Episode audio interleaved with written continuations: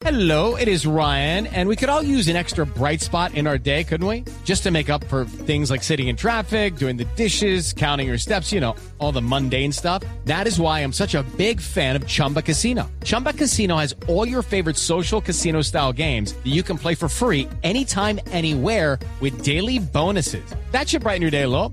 Actually, a lot. So sign up now at chumbacasino.com. That's chumbacasino.com. No purchase necessary. BGW. Void were prohibited by law. See terms and conditions. 18 plus. suscrito un contrato para dar cátedra en la Universidad Pedagógica y Tecnológica de Colombia en la sede de Tunja, firmado el 6 de diciembre del 2022, menos de un año para que fuera electo como alcalde de la capital boyacense el 29 de octubre del 2023, lo que para el Ministerio Público puede ser, de acuerdo a la ley, una causal de inhabilidad para ejercer el cargo. La Procuraduría por eso le solicitó una copia del citado contrato, los estudios previos para su realización, la certificación del periodo de ejecución, un acta de liquidación, certificado presupuestal y otros documentos más para constatar esto. Asimismo, el ente de control también buscará verificar la validez de los trámites hechos para el origen, para consolidar el origen del ruso en Colombia.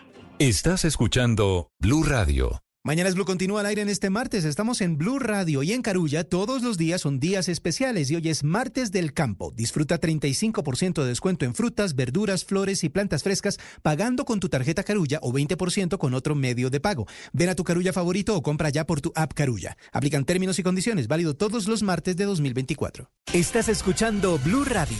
Hoy es un buen día y en el Banco Popular estamos listos para seguir haciendo que pasen cosas buenas con tu cuenta de nómina. Conoce más en bancopopular.com.co. Hoy se puede, siempre se puede. Fígaro, Fígaro, Fígaro.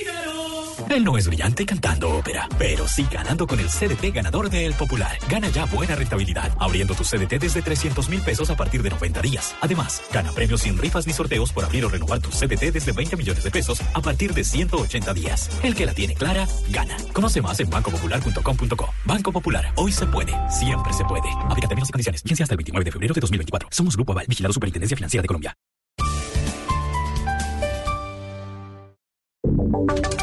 Ahora en Blue Radio, la información de Bogotá y la región. Iniciamos con noticias de nuestras regiones. El corredor turístico de Santa Marta quedará sin agua durante 12 horas, esto por el mantenimiento en la plata de tratamiento. Las comunidades, por supuesto, se encuentran, que se encuentran en la zona, se están quejando porque el servicio no mejora. William Agudelo. Desde las 5 y 30 de la mañana, barrios como El Rodadero, Gaira y todo el corredor turístico de Santa Marta amanecieron sin agua potable debido al mantenimiento preventivo a la bocatoma del río Gaira y planta de tratamiento de agua potable El Roble, programado por la empresa Smart. María Villegas, residente del barrio La Paz, asegura que a pesar de todos estos mantenimientos, el servicio no mejora. A veces uno se levanta y no tiene ni para lavarse la cara, ni para bañarse, ni nada. Eso es feo, porque uno tiene que bañarse, tiene, necesita más el líquido que, el, que la luz. Otro de los afectados son los operadores turísticos que se encuentran en esta zona de la ciudad, que hasta las 5 y 30 de la tarde de hoy volverán a tener agua en sus hoteles y restaurantes. Y nos vamos al departamento del Huila porque hay alarma por la nueva mortandad de peces, esto en el embalse de Betania. Silvia Lorena Artunduaga. Autoridades ambientales en el Huila investigan las causas de la nueva mortandad de peces en el embalse de Betania, que ha generado graves afectaciones económicas a productores piscícolas y pescadores artesanales de la zona. De acuerdo con el director de Fedeacua, César Pinzón, esta emergencia se debe a la presencia, al parecer, de algas por la mala calidad del agua desde la represa del Quimbo. Todo nos indica que estamos teniendo un problema con algas, tal vez generado por la mala calidad del agua del Quimbo. Entonces, esto ha ocurrido ha dejado que tengan mortalidad. En algunos lugares de la represa ha sido significativo. Ya se está trabajando para ver qué se puede o qué es lo que, está causando y cómo lo podemos trabajar. Y es que en este mismo embalse hace 10 meses también se registró una gran mortandad de peces por la presencia de una bacteria que se propagó en la represa.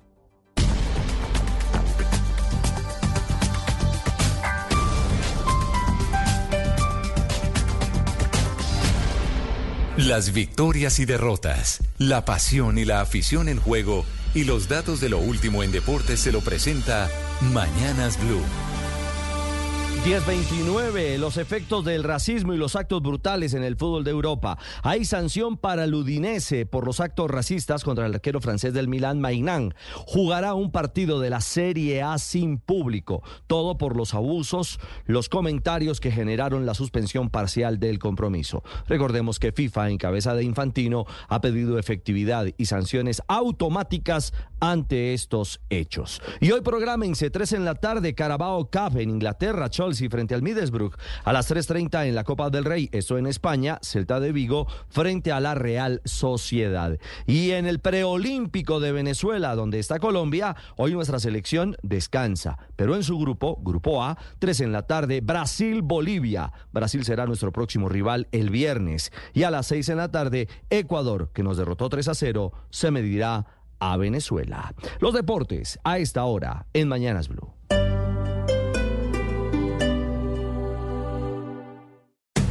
Esta es Blue Radio. Sintonice Blue Radio en 89.9 FM y grábelo desde ya en su memoria y en la memoria de su radio. Blue Radio, la alternativa. Lo más viral podcast. Boombox. Hoy todo se puede viralizar en las redes sociales. Pero pocos conocen lo que hay detrás de una tendencia. Es Estás Constantinov, influencer. ¿Cómo termina en Colombia? O sea, Lo que me trajo acá es una historia, de hecho, muy interesante. Yo conocí a Shakira, un sueño que se hizo realidad. lo mejor de los colombianos. La amabilidad, Lo peor. la tardanza, El mejor viaje. Santa Marta, El peor viaje. Cartagena. Por los precios, sí. Escuche este y otros episodios más en Boombox Podcast y todas las plataformas de audio. Boombox. Mami, mami, ya no me caben los libros debajo de la escalera. Dile adiós al duende que no te deja trabajar en casa, porque con IKEA llega el orden a tu hogar. Encuentra todo en escritorios y organización en Molplaza NQS. IKEA, muebles y decoración. Si es opinión, El presidente Petro, el presidente trinador, el presidente viajador y viaticador decidió montarse sobre el féretro de Sí. Piedad Córdoba para decir que había que hacer un gran partido político con todas las fuerzas que apoyan al pacto histórico. Yo no había visto en la política reciente colombiana un caso de necrofilia política. No le va a funcionar porque Petro va a acabar el gobierno absolutamente destrozado, porque Petro desperdició una posibilidad histórica importante que tenía de haber hecho un gobierno serio, respetable, honesto, y hizo todo lo contrario. Si es Y si ya el delicioso se le volvió como el carnaval de Barranquilla, una vez al año en Tierra Joselito. Hola. Cuéntese Voz Populi, de lunes a viernes desde las 4 de la tarde. Si es opinión y humor, está en Blue Radio, la alternativa.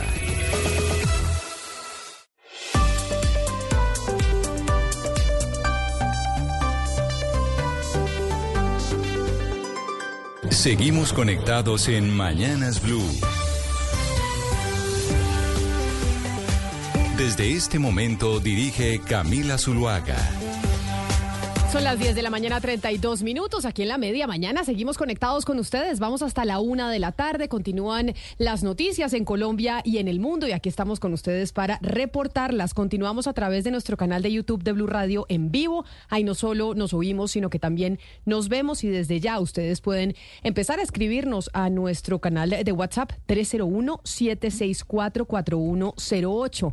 Este día ha empezado con muchas noticias económicas por todo el tema de la reforma tributaria, lo que dice el ministro Guillermo Alfonso Jaramillo, el ministro de Salud, y lo que ha dicho también pues el ministro de Hacienda, que no compagina una cosa con la otra. Pero quiero preguntarle, Sebastián, en términos económicos, que me parece importante porque es un indicador muy diciente, el tema de vivienda del 2023. Salieron los datos de lo que pasó con el sector vivienda, que es uno de los mayores jalonadores de la economía en el país. ¿Qué dicen esos datos del 2023? ¿Son alentadores? ¿No lo son? ¿Qué podemos pensar para este año que estamos empezando? No, son, son datos catastróficos, creo yo. Eh, esto lo aporta Camila Camacol, que es el principal gremio del sector. Ya datos consolidados totales del 2023 y la caída es del 50% del sector vivienda.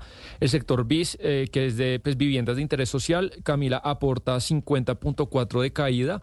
Eh, y el Novis 16, que pues son, son eh, 16, este sector pues no está subsidiado por el gobierno y es inversión privada.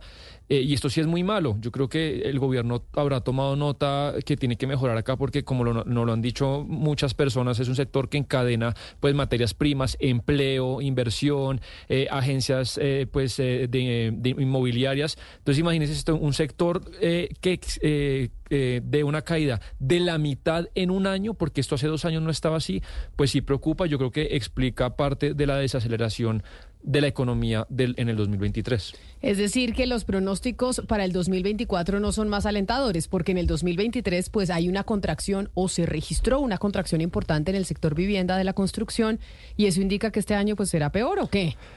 se, se, proyecta que puede una mejoría porque el gobierno piensa pues eh, inyectarle plata ahí y si la inflación sigue cediendo Camila pues las tasas de interés seguirán bajando y si hay menores tasas de interés pues el costo de financiación tanto pues de los particulares de las personas que quieren comprar un apartamento como de las empresas que van a hacer un edificio pues son mucho menores.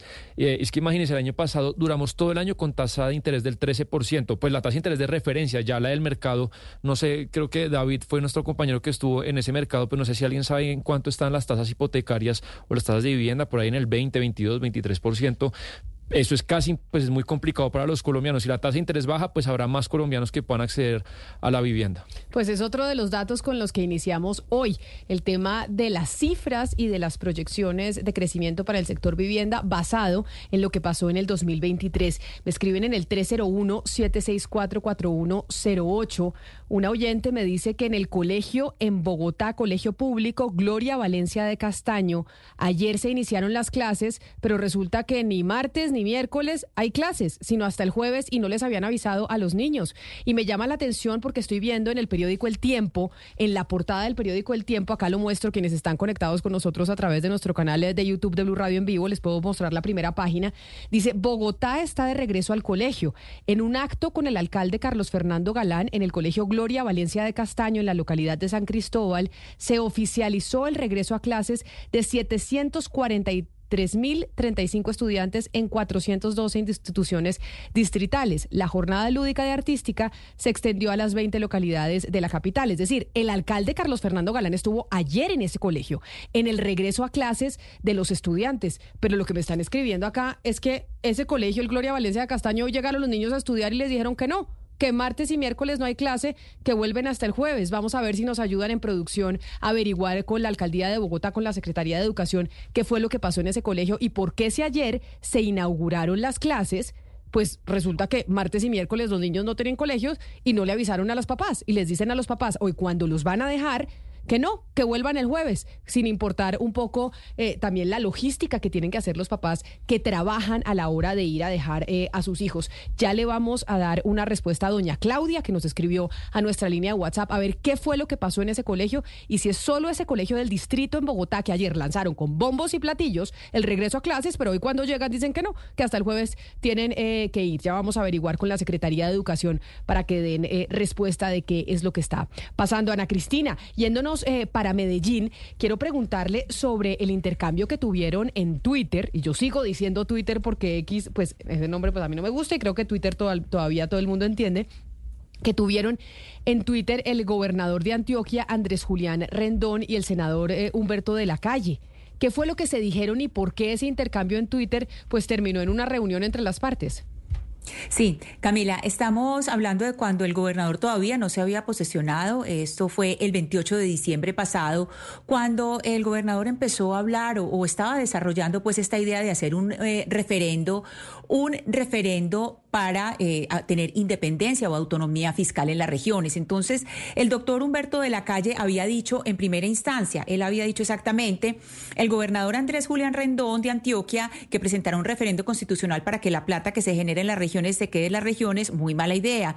Los impuestos buscan equidad entre personas y, un, y también entre regiones. Es una forma de repartir y ahí pues va desarrollando la idea Camila. Luego ya el gobernador le responde y después, eh, una vez más, lo dice el, doctor de la calle, para repetirlo en castellano puro y duro, la idea del referendo que propone Andrés Julián Rendón para que la plata se recaude, se quede en cada región, se lee así, que Antioquia crezca y que Chocó y Guajira, entre otros, se jodan.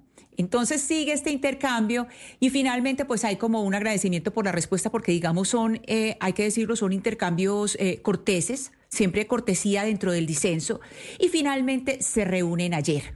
Entonces ayer hay una serie de claridades sobre lo que dicen uno y otro.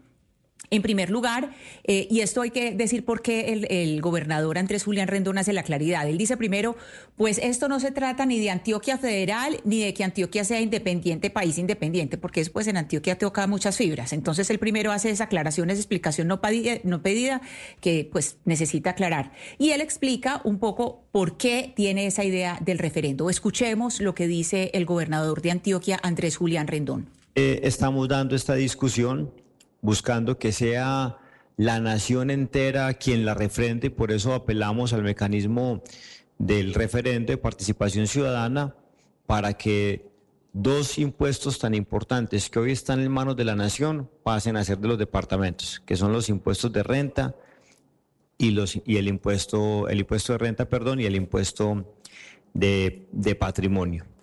Esto mmm, permitiría que la mayoría de los departamentos vean crecer sus ingresos y estamos buscando introducir también unas líneas que garanticen que bajo este nuevo cambio constitucional que ojalá tenga lugar, ningún departamento reciba menos, por el contrario, deberá recibir aún más de lo que recibe hasta la fecha a través del sistema general de participaciones.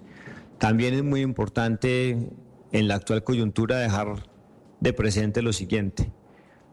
Las regiones de Colombia no tienen por qué pagar los excesos burocráticos y el derroche del gobierno central, cualquiera sea su eh, procedencia ideológica, cualquiera sea su matiz programática, los recursos que nacen de las regiones deberían regresar a las regiones precisamente a resolver problemas que no hemos sido capaces de resolver y precisamente, Ana Cristina, sobre esto que dice el gobernador de Antioquia, Andrés Julián Rendón, que genera ese intercambio con el senador Humberto de la Calle, hay un análisis que escribe hoy en el periódico El Espectador el exministro de Hacienda, José Antonio Ocampo, donde analiza los temas fiscales del 2024. Y si nos lo pueden ayudar a poner en pantalla nuestros amigos del canal de YouTube de Blue Radio en vivo para que vean precisamente ese artículo del periódico El Espectador al que estamos haciendo referencia, se llama Los temas fiscales del 2024 y dice en principio lo siguiente, que es que en un año de cuentas apretadas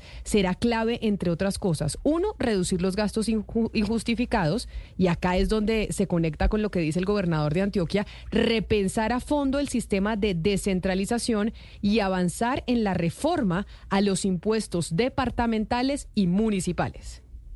Sí, Camila. Eh, en esencia, el, doctor José Antonio Campo va muy en la línea de lo que dijo ayer el doctor Humberto de la Calle, pues que ya les cuento, pero eh, el doctor Ocampo dice que esa descentralización que buscaba la Constitución del 91 se reversó en gran parte durante la administración de Andrés Pastrana Arango. Él dice que hay que establecer una norma de participación en los ingresos corrientes de la nación que no implique que cuando eh, sea necesaria una reforma tributaria para, pues, para que haya equilibrio en las finanzas nacionales, los mayores recaudos generen automáticamente más gasto regional.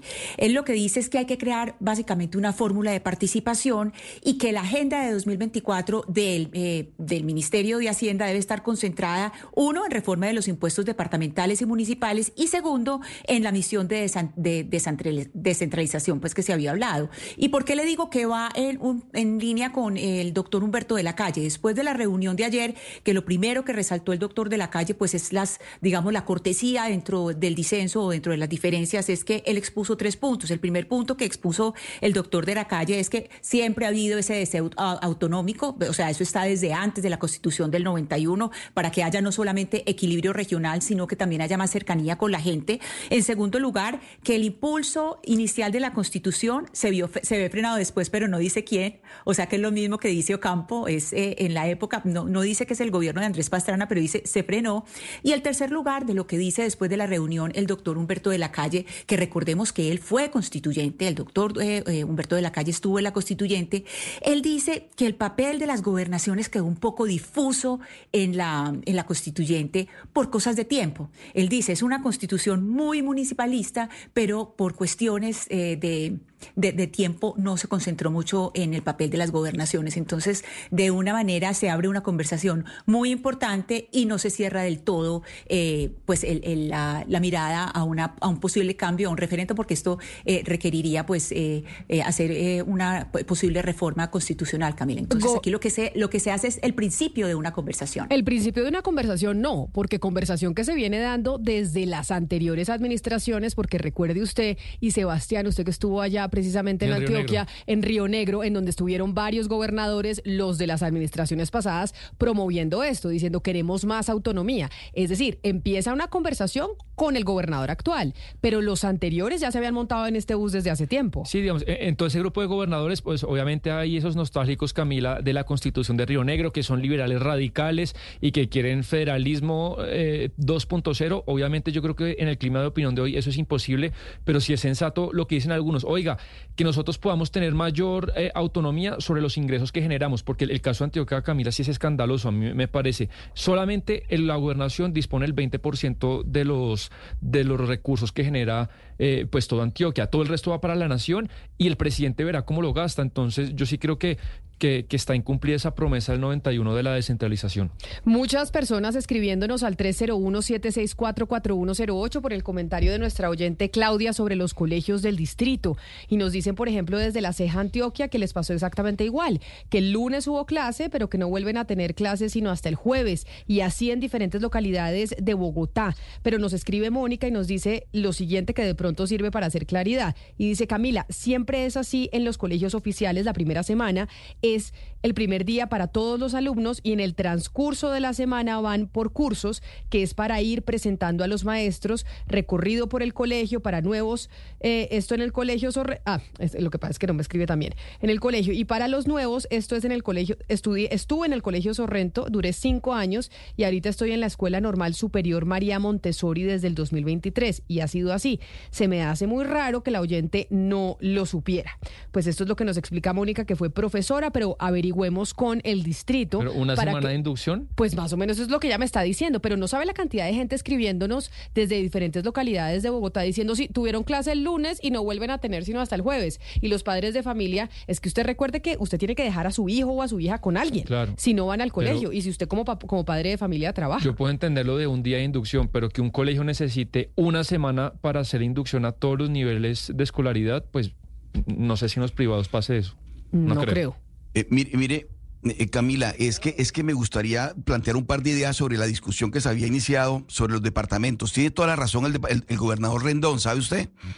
Es que el modelo que se craneó con la constitución del 91 resultó perverso para los departamentos. Para los departamentos, obviamente que se pensó darle fortaleza, darle fortaleza a las regiones, pero los departamentos terminaron afectados.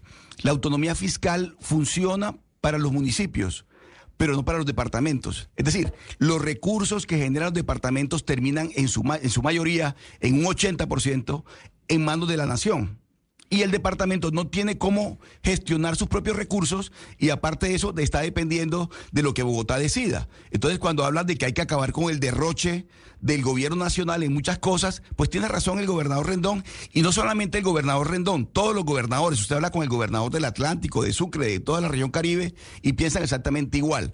Es decir, el modelo que se diseñó desde Bogotá es, es perverso con los departamentos, afecta directamente a los departamentos. Y eso no quiere decir que se esté pensando en federalizar, federalizar los de, eh, a Colombia como un país federal. No, lo que se está buscando es darle mayor autonomía a los departamentos, darle más poder a, los, a los departamentos y acabar con ese monopolio bogotano, que es la que decide qué hay que hacer con las regiones, qué hay que hacer con los hermanos menores, porque yo soy el hermano mayor y yo decido ustedes que son incapaces de hacer las cosas como tienen que hacer las cosas. Pero de hecho, Oscar, eso que usted comenta, eh, que, que, además lo dijo en el audio el, el, gobernador Rendón sobre el derroche del gobierno central, ahí nos remonta un poco en el tiempo, porque la idea, la idea, eh, o sea, el, ni, el nicho de la idea del federalismo en Colombia no fue de los liberales, fue precisamente de los conservadores. ¿Y para qué? Para curarse en salud si había un gobierno liberal. Entonces decían, tenemos que eh, buscar la idea del federalismo por si algún día se monta alguien en el gobierno que sea liberal, nosotros poder eh, eh, actuar con autonomía. Pero mire, Camila, le quería comentar sobre la educación, porque en la educación en Medellín también amanecemos con un gran problema. Ha entrado, han entrado los colegios a Medellín, son 270 mil estudiantes que retornan a sus aulas y resulta que hay, pues que es, muy difícil, ha sido muy difícil eh, por los estados en que están las aulas, porque eh, no, se, no hubo suficiente inversión. En este momento hay 121 sedes de instituciones educativas que hay con retrasos, 24 de ellas están que ni siquiera tienen el proceso de contratación y hay otras cinco que tienen los procesos suspendidos. Entonces, en muchas, no es solamente en, en ciertas eh, sedes educativas, sino que hay muchos colegios en este momento en Medellín que tienen eh, problemas porque el 77% eh, están con reparaciones que no han sido eh, terminadas. Y ahí empezaremos eh, en los primeros días del 2024. Siempre en enero estamos hablando del regreso a clases, estamos hablando de los colegios públicos, ya hablaremos de los privados que empieza como siempre la lista de los útiles escolares, los padres que se quejan, que les piden muchas cosas, que es muy caro, que solo se puede comprar en los colegios, en fin, vamos a buscar respuesta de las secretarías de educación, sobre todo en Bogotá. Lo digo porque se ve el lanzamiento del regreso a clases en primera página del periódico El Tiempo con alcalde de Bogotá a bordo, pero resulta que los niños llegan y no hay clases. Tienen que volver el jueves y no les avisan a los padres de familia con tiempo para que puedan organizar sus vidas y las personas que los cuidan. 10 de la mañana, 50 minutos. Hablando de descentralización, vámonos a Barranquilla. Usted está desde hace rato muy preocupado por las finanzas de Barranquilla, ¿no? Sebastián, ¿está pensando en irse mensajes. a vivir allá o invirtió? ¿O qué pasó con no, usted y Barranquilla? Pues no se descarta una hermosísima ciudad que uno no, no podría decir que nunca va a vivir ahí. Pero no, gente, pues empresarios y personas que, que, que están preocupa, preocupados, Camila. Acuérdese que el 14 de diciembre hablamos acá del paquetazo impositivo que metió el Consejo Barranquilla mientras lo, los ciudadanos estaban pues de fiestas que se aumentó el ICA, se aumentó el impuesto alumbrado y invitamos ese día, recuerdo, a Fidel Castaño, que duró siendo 20 años, digamos, el gerente de impuestos de la, ciudad, y pues para que nos diera explicaciones de, por, de qué fue lo que pasó con ese aumento de impuestos. Él en su momento, pues dijo Camila que eso era para inversión, que era para cosas que necesitaban, pero yo le dije, oiga, pero es que eh, Pumarejo duplicó la deuda de la ciudad en cuatro años, y ese día esto fue lo que me respondió en ese momento. Barranquilla ha tenido un impresionante desarrollo en todo, en su infraestructura, en educación, en salud, en bilingüismo, en turismo, en todo lo que quiera. Entonces, y eso se da por eso. El problema no es la deuda, el problema es si se tiene para pagar o no pagar la deuda. Y realmente Barranquilla está pagando la deuda o si no, las entidades financieras, tanto nacionales como extranjeras, como organismos internacionales, no le prestarían, porque realmente una entidad financiera no le presta al que no tiene plata. Y las entidades financieras tienen los mejores equipos para estudiar la actualidad y el futuro. Sí, que haya más deuda, sí, seguramente que la hay y seguramente que la va a haber siempre, pero lo que hay que mirar es si se tiene cómo pagarla. Y Barranquilla tiene cómo pagarla. Bueno, si hay deuda y deudadora siempre nos decía el doctor Castaño, pues que sucede con Barranquilla, Camila. Ahí tenemos una gráfica para los que nos están viendo, los que no pueden ver, igual les digo la cifra. Barranquilla es por muy lejos la ciudad más endeudada del país. Ahí, ahí sale, es una gráfica que tomé de la silla vacía, eh, que, que, la hicieron ellos hace un año, hace un mes, perdón, y muestra que Barranquilla hoy en día tiene una deuda del 67% sobre el presupuesto. Usted ve, ve ahí abajo que está Bogotá y Medellín como las segundas pero muy, muy, muy abajo. Es decir, la deuda de Barranquilla es grande.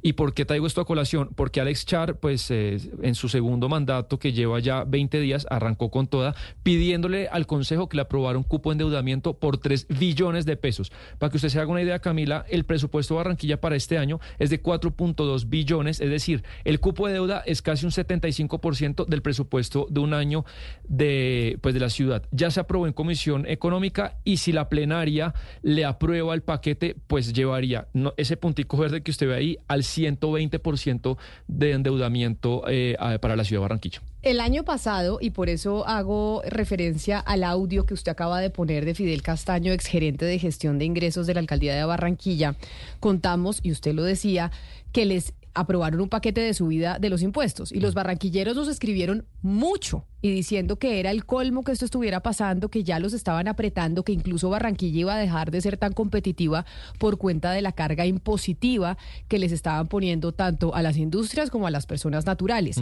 Y este endeudamiento que están pidiendo que se apruebe de 3 billones de pesos en vigencias futuras, la administración nueva, la administración de Al- Alex Char, podría terminar en lo que nos decía don Fidel Castaño. Pues la deuda hay que pagarla. Barranquilla tiene cómo pagarla. ¿Y cómo la paga? Pues subiendo impuestos.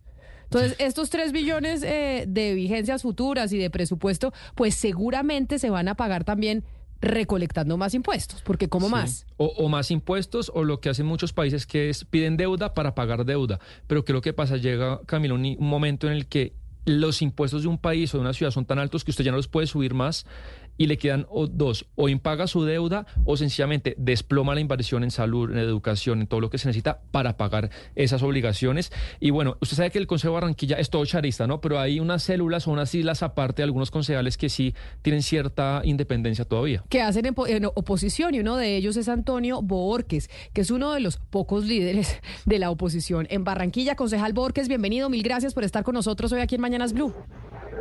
Camila, todo ese equipo de trabajo, un abrazo fraterno desde Barranquilla. Gracias por el contacto. Pues, concejal, mire, desde el año pasado venimos hablando de la molestia que hay entre los barranquilleros por el aumento del cobro de los impuestos, pero nos sorprendió que esta semana casi que ya está aprobado, creo que miércoles o jueves vuelven a reunirse ustedes, me confirmará usted, en el Consejo del, de Barranquilla para aprobarle ese paquete de 3 billones de pesos al alcalde Alex Char. ¿Cómo se, va a ¿Cómo se van a manejar las cuentas en Barranquilla? A ver, Antonio Borges ha votado desde el 2020 cuando entra al Consejo de manera negativa todas las iniciativas de endeudamiento y tengo razones. Eh, para mí el endeudamiento en Barranquilla no ha podido responder a dos elementos claves. Se endeuda para todavía tener insatisfechas varias necesidades, para aumentar tributos, para lograr incluso alejar inversión, porque no es una especulación mía. Aquí hay empresas que han preferido situarse en Malambo, en el parque industrial, o en otros municipios, porque consideran que la tributación en Barranquilla cada vez es muy alta e inaccesible. Y por lo otro, es que nosotros tenemos tres fuentes de ingresos.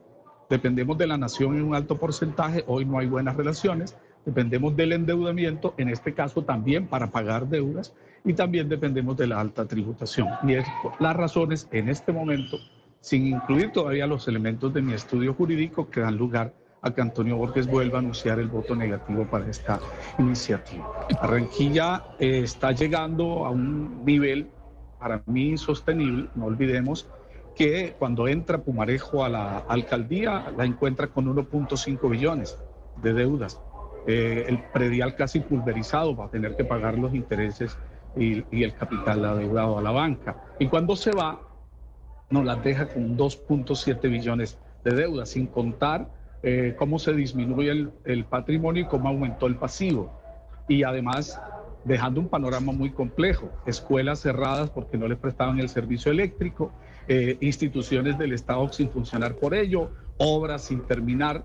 Entonces uno se pregunta si el endeudamiento vale la pena para ellos, si vale la pena endeudarse tanto para todavía tener graves problemáticas como por ejemplo los 35 vertimientos de aguas servidas al río Magdalena, el no tratamiento de la planta en uno de los sectores del suroccidente que afecta a Mallorquín. Uno se hace esas preguntas. Sí, vimos por ejemplo una foto del alcalde Alex Char eh, en un hueco en la calle Barranquilla y diciendo que habrá, eh, digamos, una inversión muy ambiciosa para tapar todos los huecos de Barranquilla y en parte dicen que este paquete de deuda es para tapar esos huecos y para hacer otras obras de infraestructura. La información que usted tiene y las cuentas que usted, que usted tiene es, este nuevo paquete de deuda es para hacer esas obras que está anunciando Alex Char en su cuenta de, de Twitter o es para repagar la deuda que ya tiene la ciudad? Mire, los huecos existen y existían cuando ya estábamos endeudados en 2.7 billones de pesos. Uno dice, ¿para qué nos endeudamos? ¿No era para tapar huecos? No los taparon. Y les puedo hacer una enunciación de varias obras que no se han podido hacer. Hay unas casas que se cayeron en el suroccidente y afectaron a 2.000 personas. A pesar de ese endeudamiento, no están levantadas. Cuando uno lee el proyecto de acuerdo, acabo de recibirlo hace unos minutos que llegó a mi oficina del Consejo, encuentro que hay una cápite donde queda muy claro que tendría facultades para renegociar la deuda, para mejorar el perfil. Eso significa que esa plata también es para cubrir las deudas que se tienen, renegociar y extender la deuda. O sea, se buscan recursos con el de endeudamiento para seguir endeudándose y proyectar esa deuda a más tiempo, más de los 2040 que tenemos eh, el tope en este momento. Concejal, ¿cuándo sería la plenaria para ver si se aprueba eh, esta solicitud de la alcaldía? ¿Y usted cree que Char tendría los votos. Ay, pues, obvio sí, Sebastián. O sea, eso casi que es un hecho que van a aprobar este dinero de los 3 billones de pesos. La gran pregunta es, si los barranquilleros estaban molestos el año pasado con el aumento de los impuestos por el endeudamiento que había dejado la administración pasada, pues que después no se vayan a quejar con esta aprobación del presupuesto de los 3 billones en el 2024 con la nueva administración. O sea, que la gente esté enterada. ¿Cuándo sería oficial, concejal, que se apruebe el paquete? Sí, mire, eh, el único voto negativo hasta ahora ha sido el mío. El único. Incluso fui el único que votó negativo en el 30 de noviembre cuando aumentan, sí, claro, cuando aumentan eh, el milaje del impuesto de industria y comercio, cuando disparan las tarifas del alumbrado público eh, fui el único que votó negativo y esas son tengo mis argumentos para eso, porque es que perdóneme, lo voy a decir en unos segundos. Si no revisamos lo que está pasando con la sociedad de economía mixta que no nos está generando sino déficit y riqueza para los socios particulares, si no revisamos lo que pasa con las concesiones, con entidades descentralizadas que no nos aportan al presupuesto a nivel central, sino que las tenemos que sostener nosotros, entonces por supuesto va a seguir el endeudamiento de esa manera. Yo vengo proponiendo una revisión del estatuto tributario, pero para ello y por supuesto, yo creo que va a obtener los 20 votos o 19 votos, porque mi compañero de bancada eh, sigue votando a la, par por nuestra bancada, siempre, dos votos negativos, en el caso especialmente el mío, porque él estuvo en esa sesión. Entonces sí va a pasar, pero yo creo que los efectos van a ser demoledores. Estamos llegando a un límite que ya no es posible sostener. Y adelanto algo.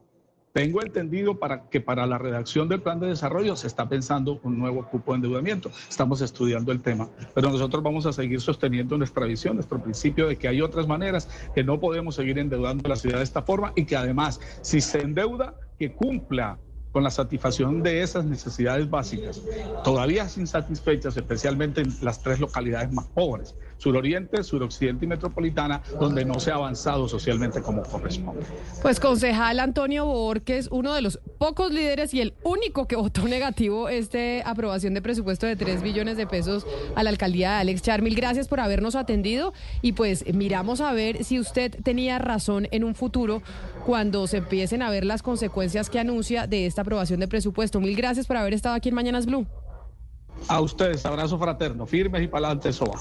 Como en Barranquilla, pues hay unanimidad casi casi con los Char y con las administraciones que han venido antes de los Char, que son herederas de esa casa política. Oscar, le pregunto a usted como barranquillero, directamente como ciudadano, ¿usted está de acuerdo con ese endeudamiento? Mire, Camila, yo he tomado atenta nota de lo que no solamente dijo el doctor Castaño, que ha venido diciendo mucho durante muchos años, y, las administraciones más recientes, y la situación para Barranquilla es muy delicada en lo que tiene que ver con la imposición fiscal, es decir, con los impuestos. Yo sí creo que los bolsillos de los barranquilleros ya no, no soportan más impuestos. Pero además ocurre algo que es que ahí es donde está lo delicado del asunto, Camila, que estas obras se requieren en la ciudad hay que hacerlas en la ciudad. Y para eso hay que endeudarse, no hay otra manera. ¿Por qué? Porque la otra forma es en estas circunstancias coyunturales que estamos viviendo, sea generoso con Barranquilla como lo fueron los gobiernos anteriores. Y en esta oportunidad, Camila, el gobierno nacional no va a ser generoso con Barranquilla. Lo peor que pueda hacer con Barranquilla, como ocurrió con los Juegos Panamericanos y como sigue pasando con muchas decisiones. De tal manera que la situación, el escenario para Barranquilla y para la, tercera administración de Alechar no va a ser fácil, porque ¿de dónde más va a tener que apelar? a los impuestos, a la valorización seguramente, y eso va a tener que traducirse en obras. Yo creo, sinceramente, Camila, y lo digo porque a mí me toca pagar impuestos y soy de los que más pagas impuestos en Colombia como barranquillero, que en esta oportunidad, para pagar esos 3 billones de, de- de pesos de endeudamiento, va a tener que apelarse a los impuestos. No hay de otra. Y si esos impuestos no se traducen en obras, la situación va a ser mucho Pero, más Oscar, complicada, sí. pero no veo, no veo una salida distinta a, o- a esa, porque el gobierno nacional no va a tener ninguna generosidad con Barranquilla en esta Pero oportunidad. usted ahorita, Oscar, hace 10 minutos, y con buen tino, porque yo ahí lo acompaño, estaba pidiendo más autonomía regional y que cada, y que cada familia o que cada departamento sea autónomo. Y ahorita nos está diciendo que, que el gobierno tiene que rescatar a la ciudad. Y, y ojalá que eso no pase, porque si, si estamos pidiendo más autonomía fiscal y tributaria para las regiones, pues no vaya a ser que en 6, 7 años Barranquilla vaya a pedirle un rescate de la deuda para no, para no caer Pero pagos. Sebastián, ese es el no no, pero, pero ese claro, es el modelo que hay que cambiar. No, claro, Sebastián, pero es que usted me precisamente lo que usted diciendo- acaba de decir, es ese que- es el modelo centralista que hay que cambiar. No, lo que usted- Por eso le digo, Oscar, en la actualidad terminar. nosotros dependemos del oiga, gobierno oiga, nacional, es nosotros me- dependemos de Bogotá. Permítame un segundo, Sebastián. No me dejó terminar Permítame un mi segundo. argumento, Oscar. No me dejó terminar mi, mi argumento. Porque usted está diciendo que no hay de otra. Claro que hay de otra. Cuando una familia está quebrada, no se va de viaje. Cuando una familia está endeudada, no cambia la chapa del baño ni hace una obra en el tercer piso. Si no hay plata, no, pues no hay obras. Entonces usted me está diciendo deuda, deuda, deuda. Y que, y que entonces, si vamos sin pagar la deuda, que nos rescate la nación. ¿Y las no- obras cómo se hacen, Sebastián? Pues no ¿Cómo se se, hacen hacen. las obras? Es que si yo no ¿Cómo tengo- se canalizan los arroyos? ¿Ah, no? No ¿Cómo se se, hacen, canalizan los arroyos? porque es que si una ¿Cómo se atienden si una 20 mil ciudad- 20 mil viviendas que hay que recuperar? hacen todas las ciudades. ¿Cómo se hacen? Como hacen todas las ciudades. Hace- las obras se hacen con plata. Pero- es pero que no hay otra manera de hacer obras. hacer- Pero si no hay, Pero si no mire, hay, o sea, es que yo entiendo la comparación que le hace Sebastián. Si usted no tiene plata en su casa, pues no cambia el piso y no cambia las ventanas y no se compra el mercado más caro. Se aprieta el cinturón Pero si no y se mientras hacen obras, recupera también su- se le reclama- Pues, Pero si usted mientras se, mientras se recupera, se aprieta el cinturón, cuando tenga ya más flujo de caja, ahí se invierte y hace su cajita Si más no se hacen obras, igual se le va a reclamar a, a todas las administraciones. No, lo que pasa se es que si no se hacen Bogotá, obras, Cali, entonces no se siguen que haga religiendo. obras. Si no se hacen obras, no Por se eso, religen que porque se han obras. religido a punta de hacer obras. todas Pero, pero todas lo que quiero reiterar, Camila y Sebastián, Sebastián, es que el modelo es perverso. El modelo centralista es el que hace que nosotros tengamos que depender de Bogotá. Y como Bogotá no nos quiere en estas circunstancias, entonces nos va a tocar llevar la peor, la, par- la No, peor parte de es una- nosotros. Ay, no, Esto hace una Oscar. decisión autónoma, Sí, o sea, perdóneme. Barranquilla ha sido la niña Perdón, consentida de todos los gobiernos antes de El que llegara Gustavo Petro. 80% de la plata se queda en Bogotá, se queda en el gobierno No, nacional para que se mezclando la derroche Sí, no. en ProColombia y en otras no, hay cosas. que ser, hay, que no. ser sincero en la, en la discusión. El Barranquilla ha sido la niña consentida de los gobiernos anteriores al gobierno de Gustavo Petro. Por y eso. eso no lo pueden Y negar. eso cambió. Y usted, eh, pero cambió, Cambió. pero Eh, llevamos eh, una, pero, yo- pero llevamos un año y ustedes llevan endeudado hasta, eh, endeudados hasta la coronilla en varias ahí están administraciones. las obras. Pues sí, Y pero Camila, ¿y entonces, no hay obras? señores, hay que parar el carro o si no, no van a poder pagar. O sea, ahí están las Pero- obras, usted tiene una Oscar, casa preciosísima, pero pues tiene que pararla y no puede Y yo seguir. comencé y- y diciendo, no puede seguir Camila, yo gastando. comencé diciendo, Camila, yo comencé diciendo que los bolsillos de los barranquilleros no aguantan más. Yo comencé diciendo eso. Claro, pero, me- pero- los pero bolsillos pero de los barranquilleros no aguantan que, más. que hay que hacer las obras, hay que hacer las obras, y usted me dice que hay que hacer. Exactamente, que y por eso dije, el lo que hace dilema es cualquier, ese. Lo que hace cualquier familia y cualquier ciudad y todos los alcaldes que nos están oyendo en este momento es equilibrar ingresos, gastos y deuda. Y ese equilibrio financiero, que, eh, que yo entiendo que también hay que endeudarse a veces, pues lo tienen que hacer. Pero si usted ya tiene 70% de la deuda, pues no remodela la casa, no se compra el Ferrari, sino va en Renault. ¿Cuánta plata, cuánta plata destinó el gobierno nacional para la segunda línea del metro de Bogotá? ¿Cuánta No, plata? eso- eso es otra No, pero pues es que y esa- esa plata, ¿cuánta le correspondía a las regiones? A esa discusión no la vamos a dar. No, es que eso es otra esa discusión discusión. nunca la vamos Es a dar. es la segunda Oscar. línea del metro Eso de es Bogotá está financiada con la plata de los colombianos, de los colombianos, de las regiones. Esa, esa Pues discusión no la vamos a dar. pe- pero y mientras tanto hay que negar a las regiones. Pero así como se han financiado muchas obras de las regiones, se financió el metro de Medellín, también con plata de la nación, se le ha ayudado con plata de la nación a los diferentes sistemas de transporte Camila. integrado de las ciudades. Es decir, lo que acá Camila, estamos diciendo es Barranquilla ha tomado unas decisiones. Ustedes tomaron unas decisiones en mayoría. Sí. El 80% de la ciudad ha tomado la decisión. Eso, gastemos, pidámosle plata al banco, eso sí, qué berracos, tenemos una ciudad preciosa que la tienen. Pero están endeudados hasta el cuello. Y entonces, cuando uno Camila, está endeudado hasta el cuello, usted- tiene que parar un momentico y decir, oiga, tal vez ahora me toca empezar Camila, a pagar y no seguir endeudándome y usted- remodelando usted el baño y comprando el carro, yéndome de vacaciones Camila. a Miami y metiéndome al club. Mire, Camila, usted va al banco, ¿verdad? Usted va al banco y el banco le va a, a solicitar un crédito. y el banco le va a pedir respaldo para el crédito. Si usted no tiene cómo respaldar ese crédito, el banco le va a negar el crédito a usted, o a mí, o a Sebastián, a cualquiera, que vaya a solicitar un crédito en un banco. Si no hay respaldo, ¿Pero a qué si no hay garantías ¿Pero a qué para ese respaldo, para ese crédito, no lo van a otorgar. ¿Por qué a Barranquilla le siguen otorgando Pero, créditos? claro, porque ¿Por hay como muchos, como muchos estados del mundo que financieramente pueden cumplir ¿Y por qué sus se la deudas. niegan a otros? Claro. Los créditos se los niegan a otras ciudades. Cla- no, claro, ¿Por qué se lo porque, niegan? claro, porque obviamente sus bonos. Entonces, o su- es un asunto así de fácil. Pero no, Oscar, es, obviamente es que las ciudades no se quieran de un día para otro. Usted se endeuda y el, y el nivel de sus bonos se pueden encarecer de a poquito, de a poquito. Y obviamente que una ciudad, un estado, pues eh, durante décadas puede ser viable. Pero la pregunta es: ¿a qué costo? ¿A qué costo de subir impuestos, de invertir menos? Que por eso se estaban quejando en diciembre del año pasado. estaban todos quejándose que estaban pagando unos impuestos carísimos, todos, Nos Oscar, estamos quejando. Porque, está, porque Sí. nos escribían y decían, es el colmo que nos suban los impuestos. Si no quieren que les suban los impuestos, entonces pónganse austeros un ratico y dejen de hacer obras y hacer, obvia- y hacer obras. Y mire, me Camila. escriben de la Y que administración Bogotá, de Bogotá. haga- y que Bogotá haga- obras, No, y que pero- Bogotá haga obras y derroche No, pero- Bogotá. pero no, que Perfecto, derroche- felices. que y las ciudades que se los- No, pero que le voy a- el cinturón. Le voy a dar Qué un modelo dato, tan lindo. Le voy a dar un dato que me mandan de la secretaría, que me mandan de la alcaldía de Bogotá, para que dejemos con este mito que es que Bogotá se lleva todo y resulta que el país pone todo. El 40% de los, de los impuestos que recoge la nación, Oscar, 40% los pone Bogotá. Lo ponemos los bogotanos, 40% de los impuestos. Dígame cuántos pone Barranquilla, dígame un porcentaje. Bueno, Dígame- Camila, dígame, ¿y adivine. por qué no, nos gusta? ¿Y por Adivine, no nos el adivine modelo de autonomía porcentaje. regional? Adivine el ¿Por- porcentaje. ¿Por, qué no nos gusta?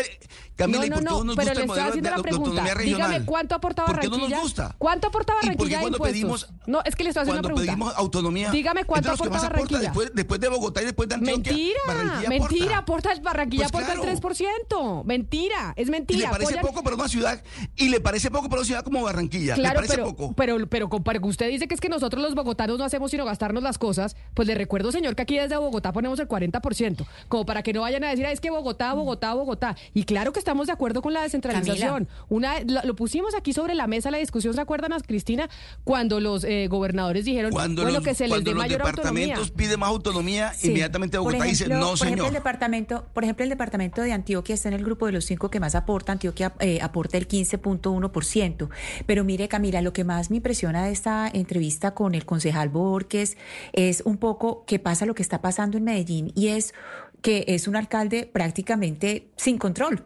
Es un ca- alcalde sin control político, que es lo que pasa aquí con eh, Federico Gutiérrez, porque pues su partido, creemos, le fue supremamente bien tuvo muchas curules, también tiene el, el apoyo de, de todos los partidos eh, de derecha, es eh, además pues de, de Creemos, de Centro Democrático, eh, el Conservador, el centro desapareció, el centro en, el, en lo que es el, en el Consejo de Medellín desapareció, y de la izquierda está pues la curul de oposición que es Juan Carlos Upegui, pues que de independientes que tampoco digamos pues que diga que sea como la mejor representación para hacer control político, y está el eh, eh, concejal del Pacto Histórico, que es el señor eh, José Luis Marín, que lo conocíamos como Aquí Noticias, que es eh, su incursión en la política. Entonces está con dos personas en la política, en el Consejo, que no tienen esa experiencia en control político y la conclusión es, es muy preocupante que haya, fíjense la discusión que estamos teniendo, porque aquí estamos hablando de asuntos de contratación,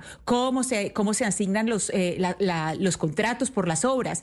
Y si no hay consejo, pues no hay nadie que controle. Y aquí uno, y, no es un secreto que la cosa en Barranquilla, el- la gran pepa en Barranquilla es la contratación, la relación con los contratistas. Y si está ese problema de no tener un alcalde eh, con control político, pues qué peligro. Es el mismo peligro que hay en Medellín, el que está en Barranquilla.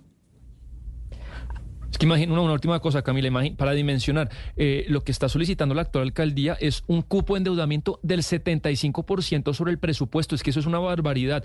Y tengamos la razón yo, tenga la razón Oscar, yo sí creo que eh, semejante solicitud sí tendría que tener mayor control político. Oiga, alcalde, venga y miramos eh, las cuentas, ¿qué se va a hacer? Pero no.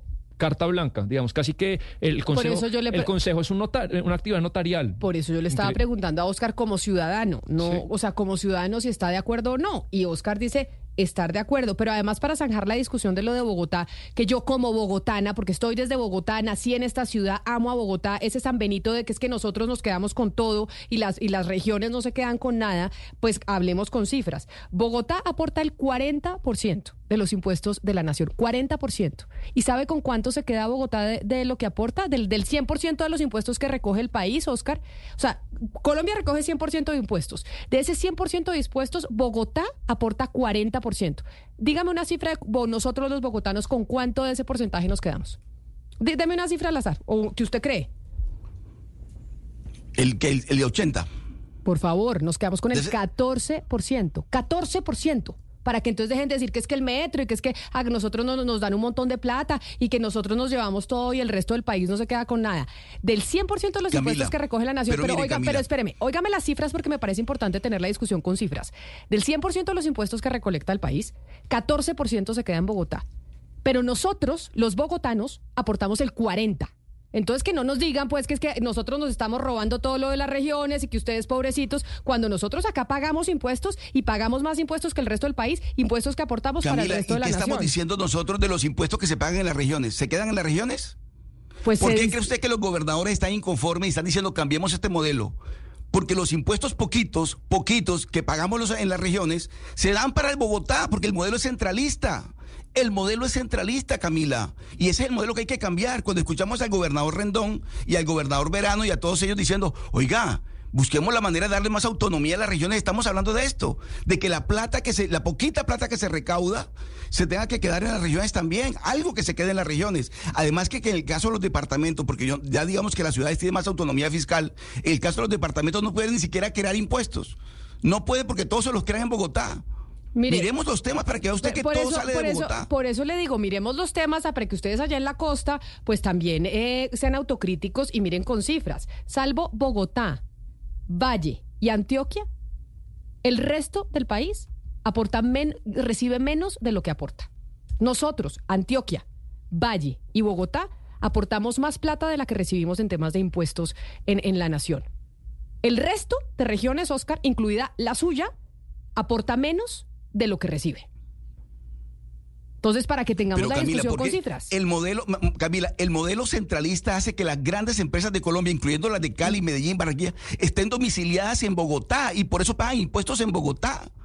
Entonces, ¿qué hacemos? Porque es que el modelo centralista es el que impone las reglas, es el que obliga a las regiones. ¿Por qué están domiciliadas? ¿Por qué se fue a Bianca de, Bar- de Barranquilla?